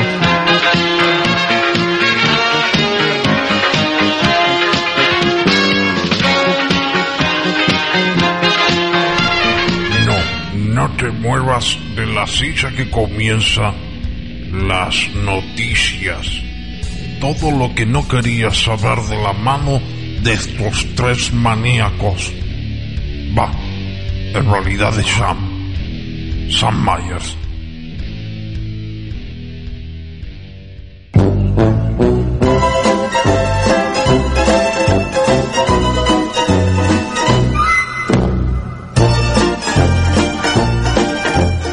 Bueno, vamos con las noticias. Salió el tráiler de Superman. Es el peor. Es el peor. Es lo primero que le decimos y es lo primero que dice. Tenemos sí, el tráiler de Superman dirigido por Zack Snyder, Y producida por Christopher Nolan. Escrita por Christopher Nolan. Se claro. trata de no, un hombre que vuela y tiene superpoderes. Y es de acero, ¿viste? Es Iron Man. Sí, ya rueda no tiene este, ¿no? También un- otra noticia importante es que se anunció la película de Dragon Ball Z. ¿De nuevo? Dibujito. No, en dibujos animados y la va a dirigir Akira Toriyama, el, el verdadero creador de la serie. Está bien, puede ser. Argento no tiene nada que ver esta vez. ¿eh? Menos mal. También eh, se estrenó ya en Estados Unidos Batman, El Caballero Oscuro Asciende. Y hubo una especie de efectos 3D en el cine cuando fueron a verla. la gente no lo podía creer, veían al villano de Batman disparando fuera de la pantalla. Fue como una, una locura, ¿no? Pero posta, los, los tipos que se salvaron, los pocos tipos que se salvaron, decían que parecían el tiro de la película. Claro. Bien por Nolan y el sonidista. Ahora, ¿dónde estaba Batman? No sé. Es como que la gente dice Batman, pero existe, o sea, deja que vayan al cine. Es como Nolan, fíjate un poquito, ¿eh? Para mí que el director de Los Vengadores te lo mandó, ¿eh? Bueno, por otro lado tenemos también que se va a estrenar en el 2013 la remake de Torso, que parece que la produce Eli Roth, es la única único que La tengo. remake de Thor es una película del 70. porque ¿Quién mierda la va a ir a ver? Y por otro lado, Rob Zombie y los, eh, los Weinstein, los Wallenstein iba a decir, perdieron los perdieron los derechos que tenían sobre Halloween. Bien. Por lo tanto, ahora la agarró Paramount y va a hacer una nueva remake. No. Eh, parece que Carpenter va a estar en la productora. Eso lo inventó ya. No, no, Carpenter, hay rumores de que Carpenter va a tener algo que ver. ¿Y dónde leíste esos rumores, Jan? Bloody Disgusting. Va a ser una, una remake, empieza la primera de nuevo. Bueno, después teníamos otra noticia más. Va a salir la precuela de Gatúbela. Con ¿Por qué Anne la precuela de. Gatúbela si no Con salió? negra o blanca. ¿La de Halle Berry? Sí. ¿Por qué? No sé, pero. Pero con una Gatúbela blanca. Cualquiera. Anne Hathaway actúa. Oh, qué bueno está. De, de Gatúbela. Es el peor. bueno, y teníamos otra noticia más. ¿Cuál era, Fenebrero? No sé, Jan, vos viniste a... Last Stand. Sale la última de Schwarzenegger. Ah. Que hace de Cow- Cowboy. es el peor. Ah, ya están en cartelera. Para, directo, a- directo a DVD. Dread, la secuela del juez, sin Stallone. ¿Quién la hace? The Rock, me dice ahora. A ver, vamos, búscalo mientras yo Pero Jan, tenés 20, 20 eh, pantallas de la foto del tipo ese que te amenazó. Cinco pantallas abiertas. Sale la nueva Capitán América, se llama The Winter Soldier. ¿eh? Ah. Próximamente. Y sale también. Ah, eso tenía. Las nuevas películas de superhéroes del año que viene van a ser Capitán América 2, eh, Winter Soldier, eh, Thor 2, que no me acuerdo el subtítulo que le pusieron. The Dark War. Sí. Iron Man The 3. Dark... O- eso es como el caballero oscuro. Qué Y chanta. escuchen este. La hormiga atómica, la película. Qué, Dejémonos qué la mierda. verdad. Ya fue. Pero para, ahí me parece que te confundiste un poco con las fechas. El año que viene salen dos. Y el otro salen dos más. Bueno, no me salen. Marvel dijo que iban a sacar dos por año. ¿Y los Vengadores 2? Los Vengadores 2 está planeada para el 2015, creo. 2014 Capitán América, 2013 Thor. Acá tengo la fecha con el cartel de Marvel. ¿Cómo roban? Godzilla, sale una de Godzilla nueva. Ladrón. Eso había leído en 3D. Ah, y Jurassic Park 4 sale en mediados del año que viene. ¿En serio? Sí. ¿Quién la dirige? Spielberg. No te creo, dale. La leí hoy la noticia, ahora voy a ver si la encuentro y se las, se las agrando un poco, ¿no? Pero no, no, en serio. La dirige Steven Spielberg porque dice no le gustó lo que hicieron con la 3, que la tenía que haber dirigido él y quiere cerrar la, la trilogía él. Como odiado. Bueno, la dirige Pete Travis a El Juez 2. A ver quién hace el personaje. Se llama Carl Urban. Es un actor reconocido. No sabemos, no sabemos quién es. Es conocido. Carl Urban es. Mira, por la cara lo conoces. Es, a ver si. El que hace de Priest. Uh, ese. Sí. El cara de alemán. Claro. Carl Urban trabaja en El Señor de los. Anillos, creo. ¿eh? En La Supremacía de Bourne hace de Kirill. El Señor de los Anillos. Che. San Raimi, vi el trailer de la nueva San Raimi. Esa, el mago, el mago de Oz. No, la de Oz. Ah, sí. Ese Valencia el País de la Maravilla, la parte 2, es igual. Ese es un chorro, Es San un chorro, Raimi. San Raimi es Sí, igual, ¿eh? ya cayó bajo, igual que el otro puto de Tim Burton. Pero se bajó de hacer Warcraft, ¿eh? San Raimi. Hablando de San Raimi, justo esa era la noticia. San Raimi está intentando parar porque están filmando, van a filmar Evil Dead 4 y San Raimi dice que no quiere. Con una mina, ¿no? Va a ser. No, la, la mina está en la remake que está haciendo él. O sea, San Raimi está haciendo una remake de Evil Dead y no quiere que salga Evil Dead 4. Bruce Campbell quiere una secuela, él quiere una remake, viste, pelea. Acá justo Darío nos... nos Qué par de balas, la verdad que son esos. Darío nos dice por, sobre la noticia de Dark Knight, dice, miren cómo serán las casualidades que antes del Caballero Oscuro dieron el tráiler de Gangster Squad, una película donde un grupo de mafiosos dispara desde, desde atrás de una pantalla de cine a los espectadores. Rato después, el yankee tarado este empezó a disparar durante la escena donde Bane vuela a los puentes de Ciudad Gótica. Ahora dicen que van a sacar esa escena del cine del corte final de The Mob Squad. Algo parecido a lo que pasó con la primera Spider-Man, donde había una escena de un helicóptero estrellándose con las torres gemelas. Y después dice Carl Urban es es el nuevo juez Dredd, rodó una película acá en Argentina hace poco, Ansun de Darkness con Amber Heard, tu novia, Jam, deberías saberlo. ¿Vos sabías, eh, Niar, que Jam eh, se puso en el Facebook y tiene una relación con Amber Heard? que creó un Facebook falso de No, no Amber falso, Heard. es verdadero. un Facebook falso de Amber Heard y... Y bueno, la aceptaste a Soy de Chanel. Suena algo que haría, que haría ya. Bueno, vamos con la noticia que a todos nos compete. Escucha esto, Niar, no sé a dónde te quedaste vos, pero escucha esto, por favor. Bueno, resulta que en el programa remake de Yo me quiero casar y usted, producido, dirigido por el hijo de Galán, estaban el señor Darío Argento, GR, Budgerate y Michael Bay despechándose, ¿no? De repente están como peleando, yo me quedo con Argento, dice GR, Budgerate dice no, me lo quedo yo. Se pelean, se lo agarran y dicen va para un lado, va para el otro. Y de repente desde el público aparece así de la nada Fito Páez y dice, esa es mi mujer, con un cartelito, señalando a Bugerate. Entonces se lo lleva a Bugerate y quedan GR y Argento nuevamente. Michael Bay. Michael Bay agarra y dice, bueno, vamos, déjense de estupideces, vamos a seguir filmando la remake argentina de Dragon Ball, ¿no? Se ponen a filmar la, la película y, y Michael Bay le dice, mira, Gastón Paul como Vegeta no me convence. Yo diría que busques a alguien mejor porque la verdad este este no no, no se le para, ¿no? No tiene los pelos, ¿no? No tiene los pelos parados. Buscate un mejor. Bueno, Ricardo Ford, ¿te parece? Michael Bay, sí. Ricardo Ford como Vegeta va con el cuerpo y todo. Bueno, entonces dice, bueno, ya tenemos a Bulma, tenemos a Vegeta, tenemos a Goku. Tráeme a Mick, ¿no? Y digo, bueno, ¿y te parece bien Anabela Guerrero como Mick? Sí. Anabel. Anabela le mandó. Siempre que prestar atención. Anabela Guerrero. La nueva vedette de Jam. Ya, ya, ¿cu- ¿Cuáles eran los otros nombres que inventó No. para, para Niar? ¿Cómo era? No, no, no, era, era, era Pepe Cucharó. Pepe, Pepe Cutaro. Pepe Cucharó. ¿Y cuál era lo- el otro? No. Yankelevich, Yank- Yankelevi era algo así, le dijo. Bueno, y dicen, bueno, ¿qué hacemos? ¿Qué hacemos? Buscate a Krillin, buscate a Krillin. Le dice, bueno, ¿te parece Larry de Klein? Como Krillin. Bueno, dale. Lo, lo dijo bien. Ponelo. Bueno, y ahora los efectos especiales. Yo tengo para prepararte con el CGI unos efectos mortales, dice. Y Argento le dice, no, no, no. Yo quiero los, los, los efectos de los 60, yo soy muy clásico. Harryhausen, quiero todo eso, ¿no? Y le dice, no, pero este Harryhausen, no, tenés que hacer stop motion y a vos no se te mueve. Así que le dice, o te pongo CGI o te va de mi película. Y Argento se enoja y le dice, bueno, ¿sabes qué? Voy a ir a la productora, a la Paramount, y voy a presentar mi idea de una remake italiana de las Tortugas Ninja. Estamos todos serios escuchando a ver a dónde termina esta. Telma y Luis, así.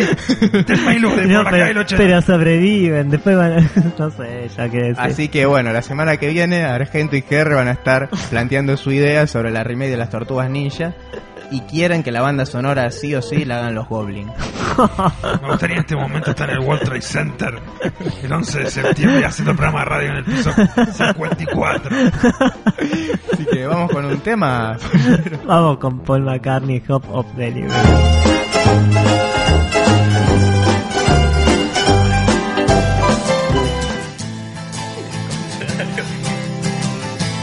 I will always be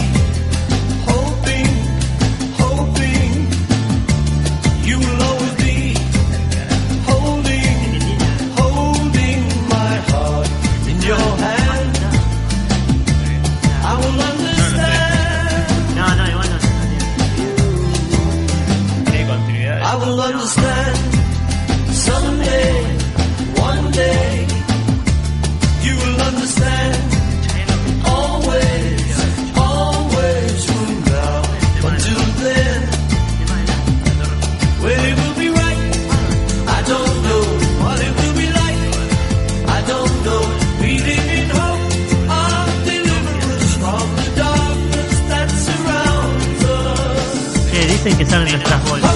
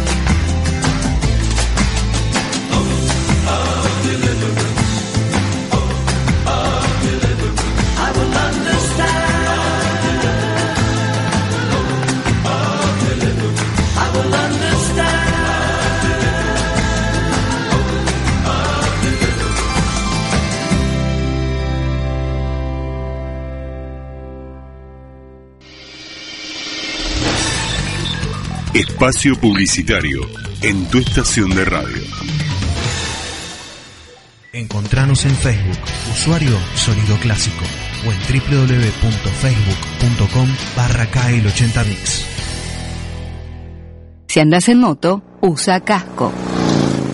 Cada año mueren en nuestro país más de mil motociclistas por no usar casco. Con el uso del casco se evitarían muchas de estas muertes y distintos tipos de discapacidades y trastornos neurológicos permanentes. Protegerse es la mejor manera de contribuir a la salud de todos los argentinos. Ministerio de Salud, Presidencia de la Nación.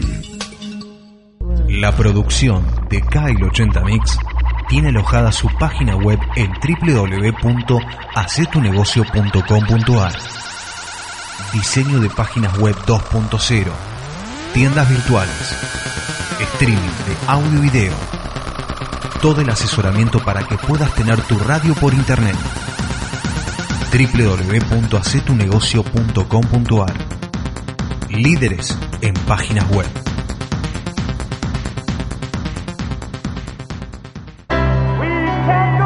Viva Elvis The Album. Elvis como nunca lo escuchaste. Música, magia y rock and roll. Conseguilo en todas las disquerías o Elvis al 99599 y descarga contenidos a tu celular. ¡Viva el rey! ¡Viva su música! ¡Viva Elvis! Lleva el mejor cine a tu casa de la mano de Dark Room Store. Agreganos a Facebook, usuario Dark Room Store, y conseguí los mejores estrenos en la mejor calidad y alta definición. Somos especialistas en el mejor cine clásico y bizarro.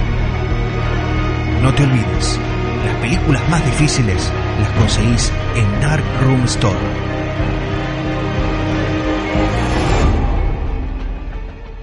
Los clásicos que marcan un antes y un después en tu vida.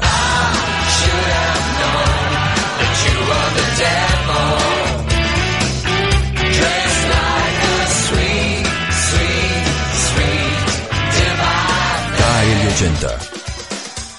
Sonido clásico. Fin del espacio publicitario.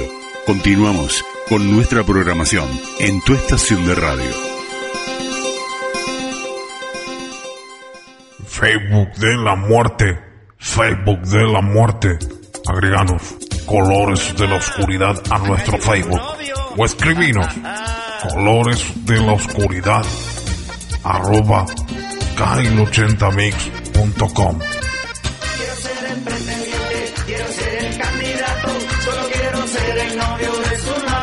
No seas tímido y toca esas letras. Nosotros no te tocaremos. Si creías que habías logrado escapar, si creías que ibas a poder seguir viendo el cine de la misma manera, prepárate, porque esto recién comienza. Continuamos con el especial sangriento de la semana.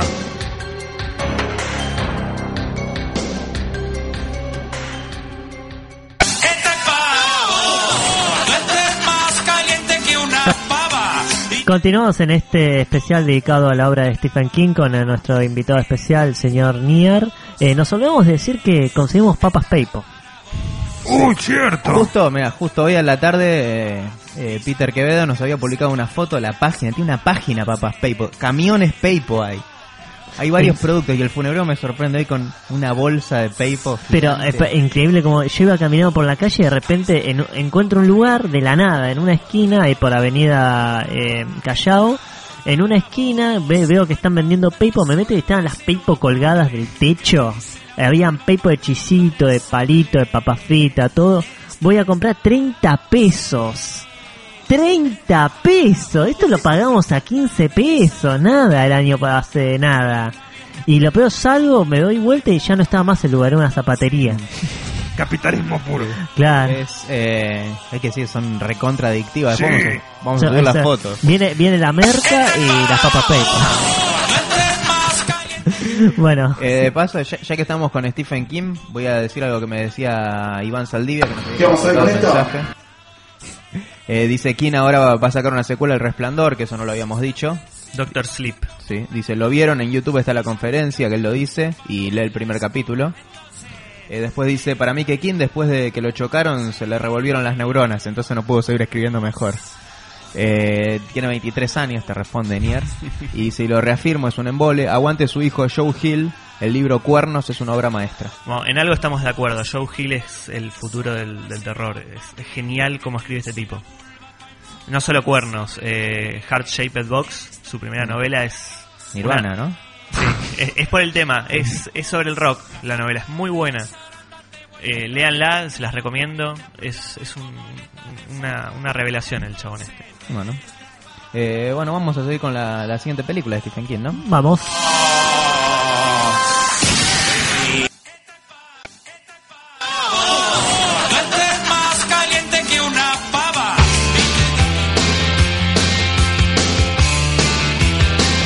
año 1989 y el que escuche el tema de los Ramones ya sabe qué película estamos hablando. Pet Cemetery, Cementerio de Animales. Pete Cementerio. Eh, la película la dirige Mary Lambert, directora también de Cementerio de Animales 2, El Sótano y Leyendas Urbanas 3. Una carrera la Ah, y también dirigió Megapitón contra no sé quién. Pero bueno. Mega Pitón. Sí, después del cementerio de animales no hizo nada. Ese, imagínate ese título, Mega Pitón. Esto es porno. Bueno, ¿de qué se trata Cementerio de Animales? Que es, lo voy a decir acá, es mi personal favorita de Stephen King. En cuanto a película, no en cuanto a libro. Eh, Cementerio de Animales se trata de una familia que tienen, bueno, un hijo, una hija. Se mudan a, a una casa que queda frente a una ruta donde pasan camiones todo el tiempo. Eh, por otro lado, tienen un vecino que se hace muy amigo de ellos y les dice que tengan cuidado con la carretera porque muchos animales mueren en esa carretera. A todo esto, a- Muchos gatos. A unos pasos de, bueno, no, no unos pasos, pero cerca, digamos, de donde ellos viven, hay un cementerio de animales donde, bueno, los chicos que entierran a los animales que murieron en esa carretera. Cementerio Trusco, ¿no? Y más atrás, más allá, más allá de esa frontera, hay un cementerio indio donde dicen que si enterras a alguien, le devuelve la vida. Pero esa persona no vuelve de la misma manera, o ese animal. O sea, si te entierran, volvés a la vida. Si, si sos hombre, volvés como mujer, digamos. Bueno, conté bien la trama, más o menos. Increíble, no puedo creer. Bastante bien, la verdad me, me sorprendió. Bueno, lo que pasa es que esta me gusta. ya sabemos. ya sabemos. Hasta ya- le diste bola. Dos le di. Bueno. bueno, Cementerio de Animales, como dije, es una película que me encanta, tiene clima, respeta dentro de todo el libro, a Es pesar de muy, muy parecido. Es muy fiel. que saca al personaje de la esposa del vecino, en la película no está, que está en el libro, y saca el tema de un el ser sobrenatural, un Windigo, ¿no? Sí. eh, si no me equivoco era Itakua. Me parece que sí. Itakua es un, un dios Lovecraftiano que inventó August Derleth. Me parece que era, era. Puede ser que haya sido el, el Wendigo, pero yo estoy como medio obsesionado con Itakua, así que lo recuerdo. a mí me parece que era el Wendigo, que se le iba apareciendo cuando él llevaba al hijo, se le aparecía en un momento. Sí, es como que lo presiente, es, eh, es como una sensación de algo inmenso, un ser eh, Lovecraftiano que anda dando vueltas entre los dos cementerios. Ahí se nota la, la influencia de Lovecraft en.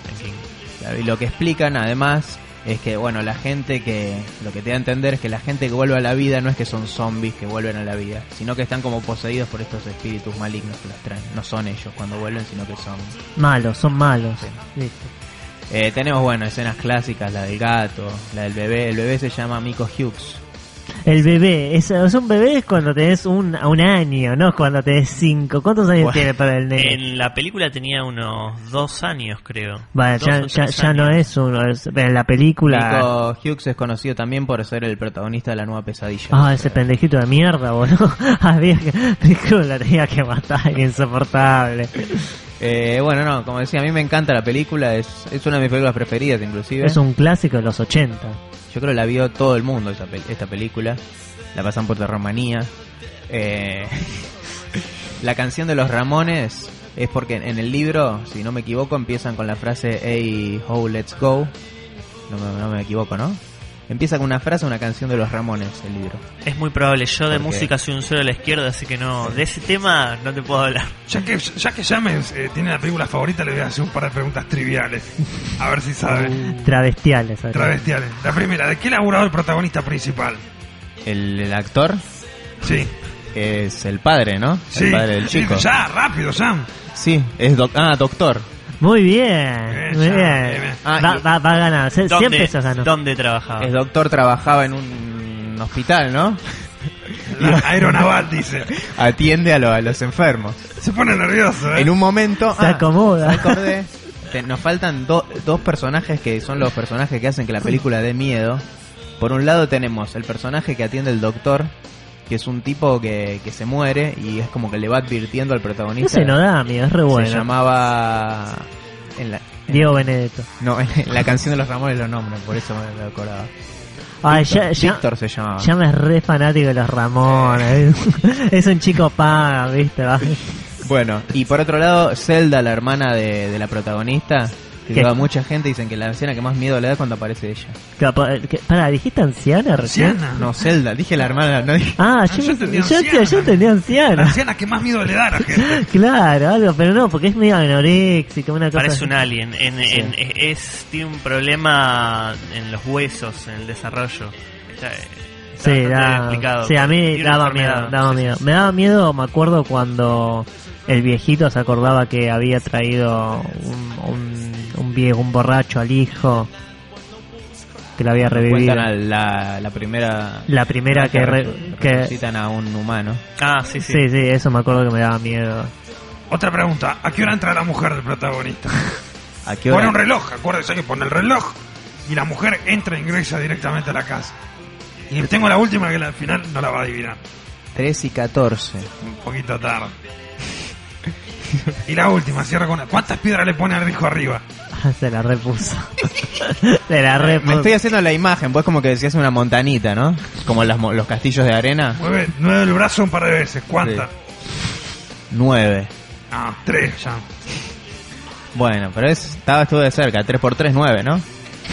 Eh, ¿Cameron la vio el cementerio de animales? No, no, por eso le estoy preguntando. Sí, boludo, ¿cómo no voy a ver? Ahí todos los canales. ¿La secuela qué les parece? La 2. No le preguntamos a Neyer nada, qué Nada, le pareció Neyer el libro. O sea, lo- le, invita- le- le invitamos no sé para qué. Hay, Para hay que un tema con el tema, me quedé pe- pensando en Zelda. Eh, hace poco leí de nuevo, mientras escribo, el, el libro de Stephen King sobre escritura creativa. Es muy bueno, se los recomiendo a todos. Si están pensando en escribir, eh, damos Ya- muy, ya buenos me escribe muy buenos consejos. Eh, una de las anécdotas que cuenta en el, en el libro, por más que no lo relaciona directamente, es la muerte de la madre, que en sus últimos momentos eh, estuvo to- toda su familia cuidándola. Y, y la descripción de cómo se veía en, su lecho de muerte es muy similar a Zelda. Muy, muy similar. Así con, con piel amarilla, eh, cadavérica, completamente pegada a los huesos, eh, reducida a una criatura de, de 40 kilos. Me la imagino y es Zelda. Es tremendo. Pero si- leen mientras escribo van a encontrar muchas cosas así. Está lleno de, de momentos que decís, ah, pero eso es de tal novela y eso es de tal otra.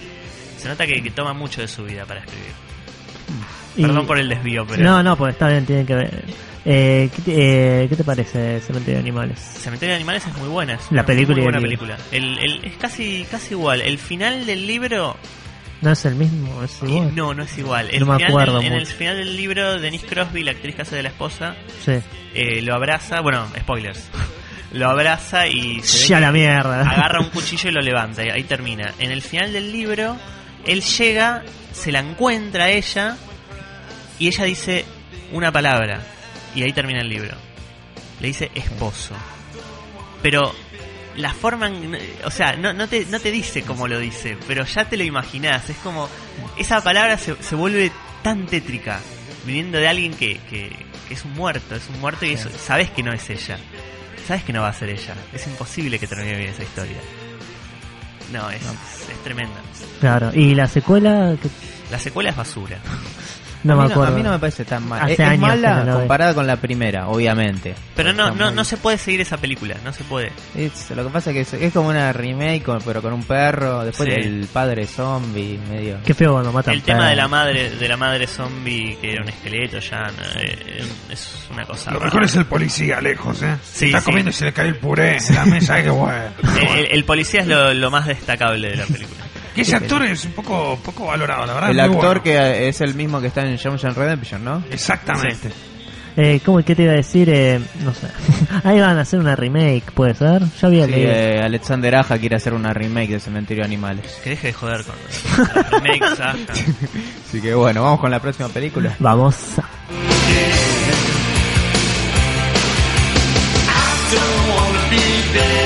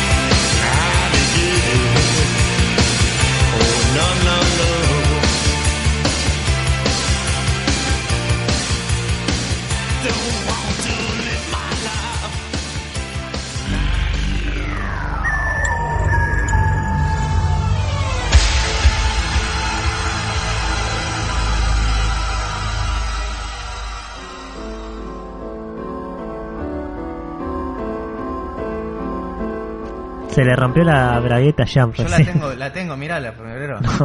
No, bueno, no. bueno, vamos que estamos con el tiempo en el corto, ¿no? Bueno, eh, año 1990, y esta quizás es una de las películas de terror más conocidas, más populares. que ya hablamos inclusive. Estamos hablando de It, el payaso asesino, el payaso diabólico. Eso. Queso. ¿De qué se trata It? Un, una nena va a jugar a las alcantarillas. La madre le dice no salgas que te 13 minutos ya nos te, quedan. te vas a mojar, te vas a mojar, te vas a mojar. El payaso se le aparece en la alcantarilla. ¿Tienes un globo? Mirá que No, flota. no aparece en la alcantarilla, aparece ahí nomás. Bueno, vamos a resumirla. Un grupo de amigos que enfrentaron a un payaso cuando eran chicos quieren volver a ver al payaso ahora que son grandes. Todo el mundo sabe de qué se trata ahí. Me parece que no hace falta. ¿Querés que haga la sinopsis? Sí, una sinopsis, por favor, ni. La, la historia trata sobre un grupo de amigos que deben luchar contra un ser sobrenatural eh, que toma la forma de un payaso llamado Pennywise, el payaso bailarín. Eh, en realidad toma muchas formas, toma la forma siempre de lo que más miedo le da a la gente, porque se alimenta de, de los miedos de las personas. Estos, estos amigos eh, son eh, un, un grupo de chicos diversos, todos outcast de, de la escuela, eh, se juntan, logran derrotarlo de alguna forma, dormirlo por varios años, unos 30 años, hasta que vuelve y empieza a matar chicos de nuevo. Y uno de ellos, que se había quedado en el pueblo, los va llamando uno a uno a sus amigos para que vuelvan a juntarse y enfrentarse nuevamente contra esta amenaza. Esa es básicamente la historia de It. Bueno, bueno, esto fue color de la oscuridad. Bueno, a mí, Demasiado serio. a mí It es una película que me gusta mucho, a excepción de como a todos me molesta un poco el final. Y que el hecho de que vi primero la película me encantaba de chico y después cuando leí la novela, que para mí es...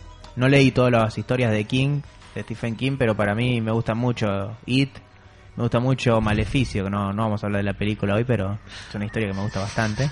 Conociéndote, de- te debe encantar la escena donde tienen sexo todos los chicos. No, a mí me re gustó esa escena.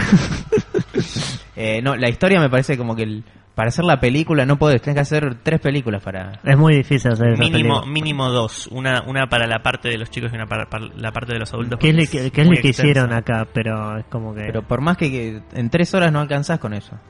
La parte de, lo, de los adultos está muy reducida a nada. Además son re insoportables. los- Eh, la parte de los chicos está muy bien como película. Es la mejor, la mejor parte de la película. Obvia ciertos asesinatos, pues eran más chicos en el libro. Hay una escena de un que aparece el monstruo de la Laguna Negra, una escena de tiburón, el tiburón de Spielberg aparece. Mm. Eh, hay una escena en un, en un bar. No, muestran di- disculpame que te corrija. Sí. ¿El tiburón de Spielberg? el tiburón de ¿Qué mierda dijo? aparece, no, yo lo leí. Aparece el tiburón de ¿En, Spielberg. en qué parte? No, aparece no, tiburón de me parece que tiene algo así. No sé si es el tiburón de Spielberg, un tiburón.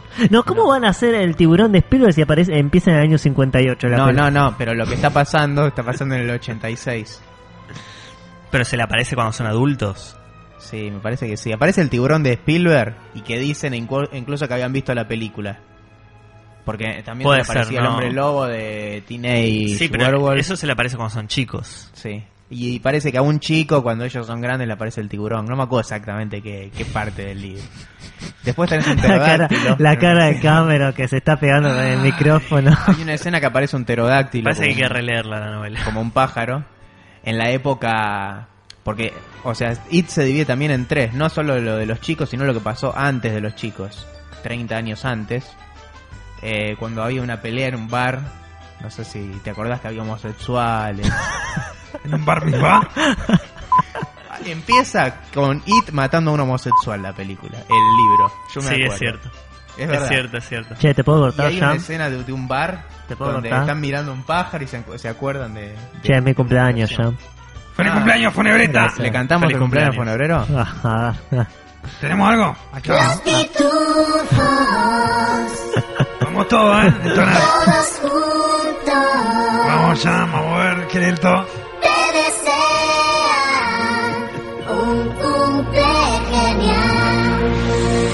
¿Eh? Lo vas a lograr.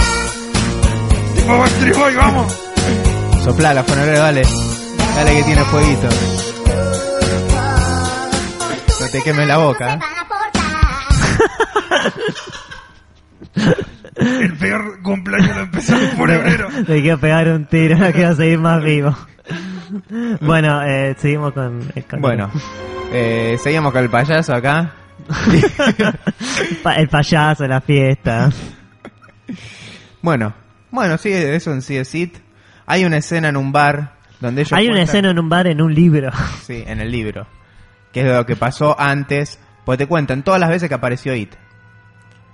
Apareció Pennywise. No solo lo los chicos, sino que te cuentan que 30 años antes también se le aparecía a la gente. Sí, aparece cada 30 años porque es un ciclo de sueño que tiene. Y es como que por momentos en ciertos capítulos te van contando el origen de... de ¿Cómo se despertó It?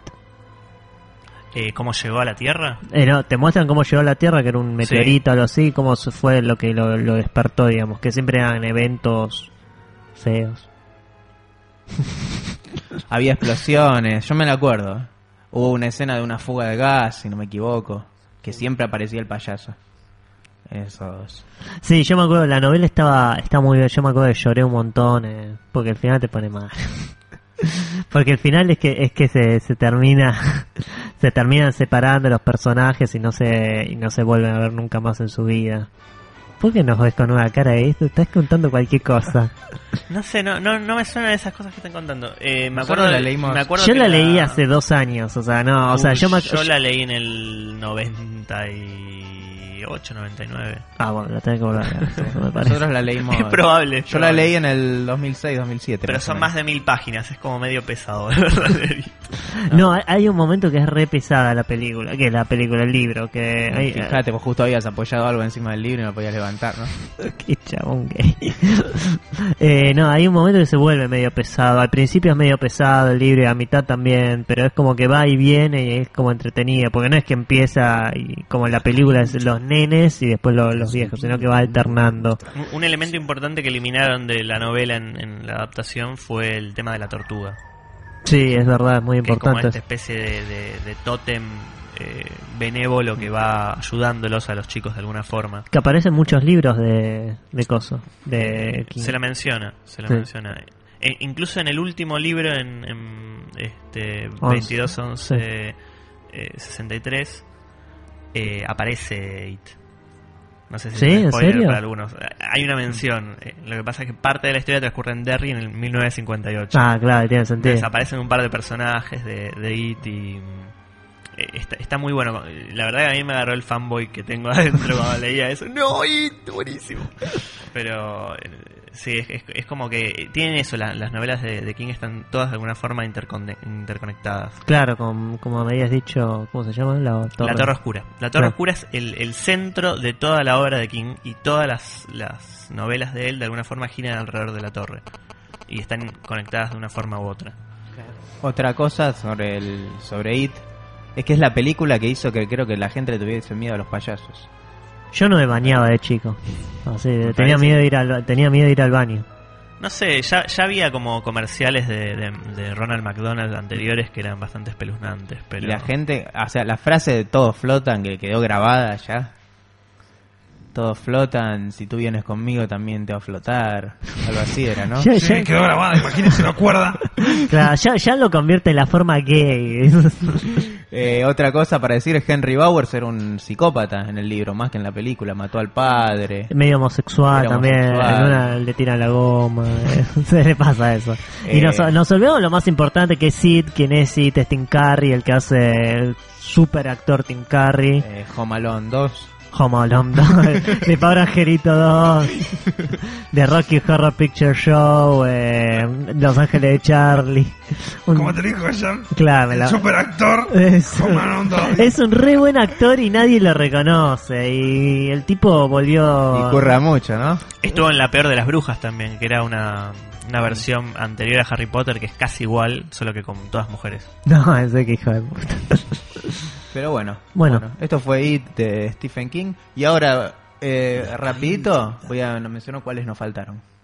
Cuáles no nombramos porque... Todas las obras de King. Bueno, Pensá que tiene, King. tiene unas 60 novelas Stephen Sí, King. Sin pero para la gente sepa, de los cuentos cortos. conocida que seguramente en algún otro especial vamos a hablar, hizo películas que no son de eh, libros, que no son historias de terror, como Milagros Inesperados o Sueños de Libertad, que son muy buenas, que las dirige Frank Darabont de las adaptaciones. También hizo La Niebla, Frank Darabont, la, la que estuvimos ¿Qué tiene. Daramon con King? Que son como Darabont novios. tiene una, una relación muy cercana con King, ya que fue uno de los primeros. Proveedor de coca. no, fue uno de los primeros que utilizó este sistema del, del que les hablaba, el million, el million dollar, million dollar baby, dije, Eh, el dollar baby. El dollar baby es el, el programa por el cual pagando un dólar te deja hacer una adaptación de un cuento. Y Frank Darabont hizo, eh, no me acuerdo cuál cuento, pero fue uno de los primeros que, que usó este sistema. Y desde entonces, bueno, con King tienen como una, una buena relación laboral. Mirá vos, mirá vos el ladrón, este Darabont. Em, ¿Qué más? Ey, deja de hablar los mensajes. Tenemos- bueno, ahora vamos a leer los mensajitos que quedan. Eh, Misery, que es para mí una de las mejores de Stephen King. Gran actuación de la gordita esta, que... Bates, se le cae la sí. moneda. Katy Bates y el actor eh, Shane Kane, ¿no? Ja- Ja- Ja- James Caan. Kane, James Caan. el peleador de Mortal Kombat. Kane. Bane, Bane, le dice. Después tenemos One Misery, a mí me encanta, es una gran película. Lo volviste a decir. Después tenemos a mí algunas que me gustan que no es fiel al libro, yo sé que lo odian los fans de King, pero a mí me encantó La tienda de los deseos malignos con Max von Sydow, Needful Sins. No leí la historia, así que no puedo decir la comparación. Eh, Thinner, Maleficio de Tom Holland es otra que me encanta y que es bastante fiel al libro. Bueno, Ciner era una de las novelas de Richard Eh, Bachman. Sí, me parece, es bastante fiel, inclusive nunca llegamos a ver la versión más fiel al libro porque a la película de Tom Holland la cortaron. Decían que era muy sangrienta, muy zarpada y esas escenas no sé dónde quedaron. Eh, por otro lado tenemos algunas otras famosas, Salem Slot de Tobe Hooper. Uy, es re embolante esa película. Eh, nunca leí el libro, que es una historia de vampiros, no sé si la vio Cameron. Es una. O sea, Stephen King lo que hizo ahí fue tomar Drácula y reescribirla en, en otro setting. Él di- dice que es una mezcla entre Drácula y Peyton Place, que es una Ah. serie estilo este Dallas, esos culebrones de los 80. Eh, sí, eh, acá se la llamó la hora del vampiro, si no me equivoco, Sí. las brujas de Salem. Bueno, vamos con las últimas. Tenemos también, bueno, de Mangler, ¿no? A ver, ca- eh, ¿Querés que te tiro- tiene un libro de Stephen King, ¿cómo se llama el libro? Es eh, Stephen King Goes to the Movies. Son eh, cinco cuentos cortos de Stephen King y lo que él piensa de las adaptaciones. ¿Lo vas a leer? No voy a leer eso, pero al final del libro tiene sus 10 adaptaciones favoritas. A ver. Eh, no están en orden, están en orden alfabético. Son Apt Pupil, Sí.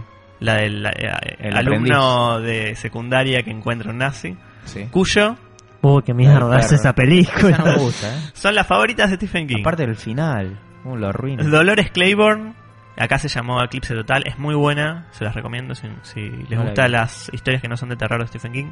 1408, Ah, a mí me gustó el cuento es mucho mejor para mí, pero bueno, Stephen le, le gusta. The Green Mile, Sí. Misery, The Mist, The Shawshank Redemption, Stand By Me y esta es un ladri, Storm of the Century. No, qué hijo de. ¿Cómo puede decir que es una adaptación y esto, eh, Stephen King, entendelo, lo escribiste como un guion, no es una adaptación? La, la última, eh, a mí me, eh, La Zona Muerta, nos olvidamos de hablar de Cronenberg. La mitad siniestra de Romero, ¿no? Y Creepshow. Y una que a mí me encanta que es Christine. de- Cristín de Car- todos los grandes directores, bueno, Romero, ¿no? Eh, hicieron eh, grandes adaptaciones de, de King. Te, antes de retirarnos, eh, ¿cuáles son tus cuentos favoritos, libros, obras de King? Mi novela favorita de King es eh, La Larga Marcha. La larga marcha. La Larga Marcha. La, la publicó como este, Richard Bachman. Es una historia sobre un grupo de chicos que tienen que caminar hasta la muerte, hasta que solamente quede uno, en una, una especie de presente alternativo distópico donde hay un gobierno militar absolutista. Y es excelente, es excelente por, por los personajes, por, por los personajes más que nada, que es el gran fuerte de, de King. ¿El peor para vos? El peor, uh, es difícil. A mí en realidad me gustan todos los, los libros de King, pero ah, incluso los que los que son malos. Pero mm, creo que iría con la chica que amaba a Tom Gordon. Mm. ¿El que más miedo da? The Night Flyer. No, el Night Flyer es un cuento del montón. Night Flyer. Flyer. Eh, creo que el mono. El ¿Mm? mono es, un- es una situación que, que te, te llega. Es bastante espeluznante. ¿Querés mientras pensás? Leo los últimos mensajes. Dale, quedan. ¿Algún videojuego basado en, Love, en Lovecraft? Eh, Pero. Leo, quiero leer los mensajes. Bueno, está bien, leer y. Bueno, Patricio Gabriel Díaz nos decía Cementerio de Animales, concuerdo con Yami, preferida adaptación de King y también remarco Shawshank, Christine, Misery y Stand By Me. Eh, Otis nos dice totalmente de acuerdo y la niebla. María Laura Pérez Contrain, que le mandamos un saludo, nos dice Cementerio de Animales y Christine son las mejores. Leyenda de Ridley... ¿Por qué Leyenda de Ridley Scott? ¿Tiene algo que ver? No, me estaba, le estaba hablando de Tim Curry, de donde Ah. actuó en Leyenda de Ah, Ridley Scott. Eh, acá desean It me aburrió, dice Patricio. Eh, It la vieja me encanta, es una de mis preferidas. La remake solo sabía que estaban por hacer. ¿Qué onda? Eh, Quedó en la nada. Bueno, y acá nos dicen Apocalipsis, muy buena, que son dos VHS. The Stand. Yo no la vi nunca. Duró, dura seis horas verla de corrido y la vi una vez de, de medianoche a 6 de la mañana. Eh, horrible, ¿no? nota- Es aparte, tremenda. eh, quiero decir, le mando, le mando un saludo a Iván Saldivia, que hoy como no llegamos con el tiempo no puede pasar su, el tema que nos mandó, pero ya la, la semana que viene seguramente lo pasamos. Este, ¿Tenés algún, algo más para...? No, no, nada más. Eh, bueno, mierda. mucho, mucho. ¿Puedo pasar un chivo? Sí. De mi película. Ah, sí, si sí, la sí. quieren ver y bastardearme porque es bastante mala, cámara 4 con el 4 número punto com punto ar, ahí la pueden ver. Es una, una. O sea, si pasan los primeros 6 minutos que son abominables, eh, se pone un poquitito mejor. Trata de un asesino serial, ¿no? Sí, es un asesino serial que va matando uno a uno a un grupo de estudiantes de cine que están haciendo un trabajo práctico en la reserva ecológica. La vamos a ver. Repetime la página, Niar. Cámara4.com.ar Y vamos con el último mensaje que quedó acá. Dice Darío, nadie escuchó un chiste de Tim Curry que quiso meter Jan, ¿no? Dijo, ese curra mucho, ¿no? Nadie le hizo caso. Y porque era una pelotude por ahí. Bueno. Bueno, suficiente por hoy, ya. Le agradecemos a Niar acá por el especial. Sí, gracias. Nos quedamos cortos, podríamos ser, digo, mucho más largos. Es que pero, hay mucho para hablar de pero te vamos a volver a invitar, Niar, así que sabes. Seguramente hagamos después una de las adaptaciones no terror o de los 90 o desnudo de Stephen King, ¿no? Eh, Vas a dudar un poquito más, Niar, ¿no? La Sí, sí. que venga. No sé, capaz que pasa otro año antes de que vuelva. No, capaz que la, la próxima vez que venga dice, bueno, Nier, el sexto programa que te tenemos acá. Y bueno, si quieren escuchar para los que no nos hacen caso, coloresdeloscuridad.blogspot.com buscan el programa 23 de Gore Mundial y el programa 28 de Lovecraft y lo van a encontrar a Niar en los dos programas. Y este programa lo van a poder bajar, ya para mañana a la mañana va a estar el programa para descargar. Buenísimo, buenísimo. Bueno, entonces eh, nos despedimos hasta la próxima semana. Además, le damos un saludo especial a Nier que nos, nos acompañó. Y los esperamos en la próxima semana en un super especial muy polémico, no vamos a decir nada, pero totalmente Un revolucionario. director famoso, ¿no? Eh, no, es el otro. Eh, No, de otra cosa y les va a re sorprender, porque no tiene nada que ver con Color de la Oscuridad. Hasta la semana que viene. Chao, chao.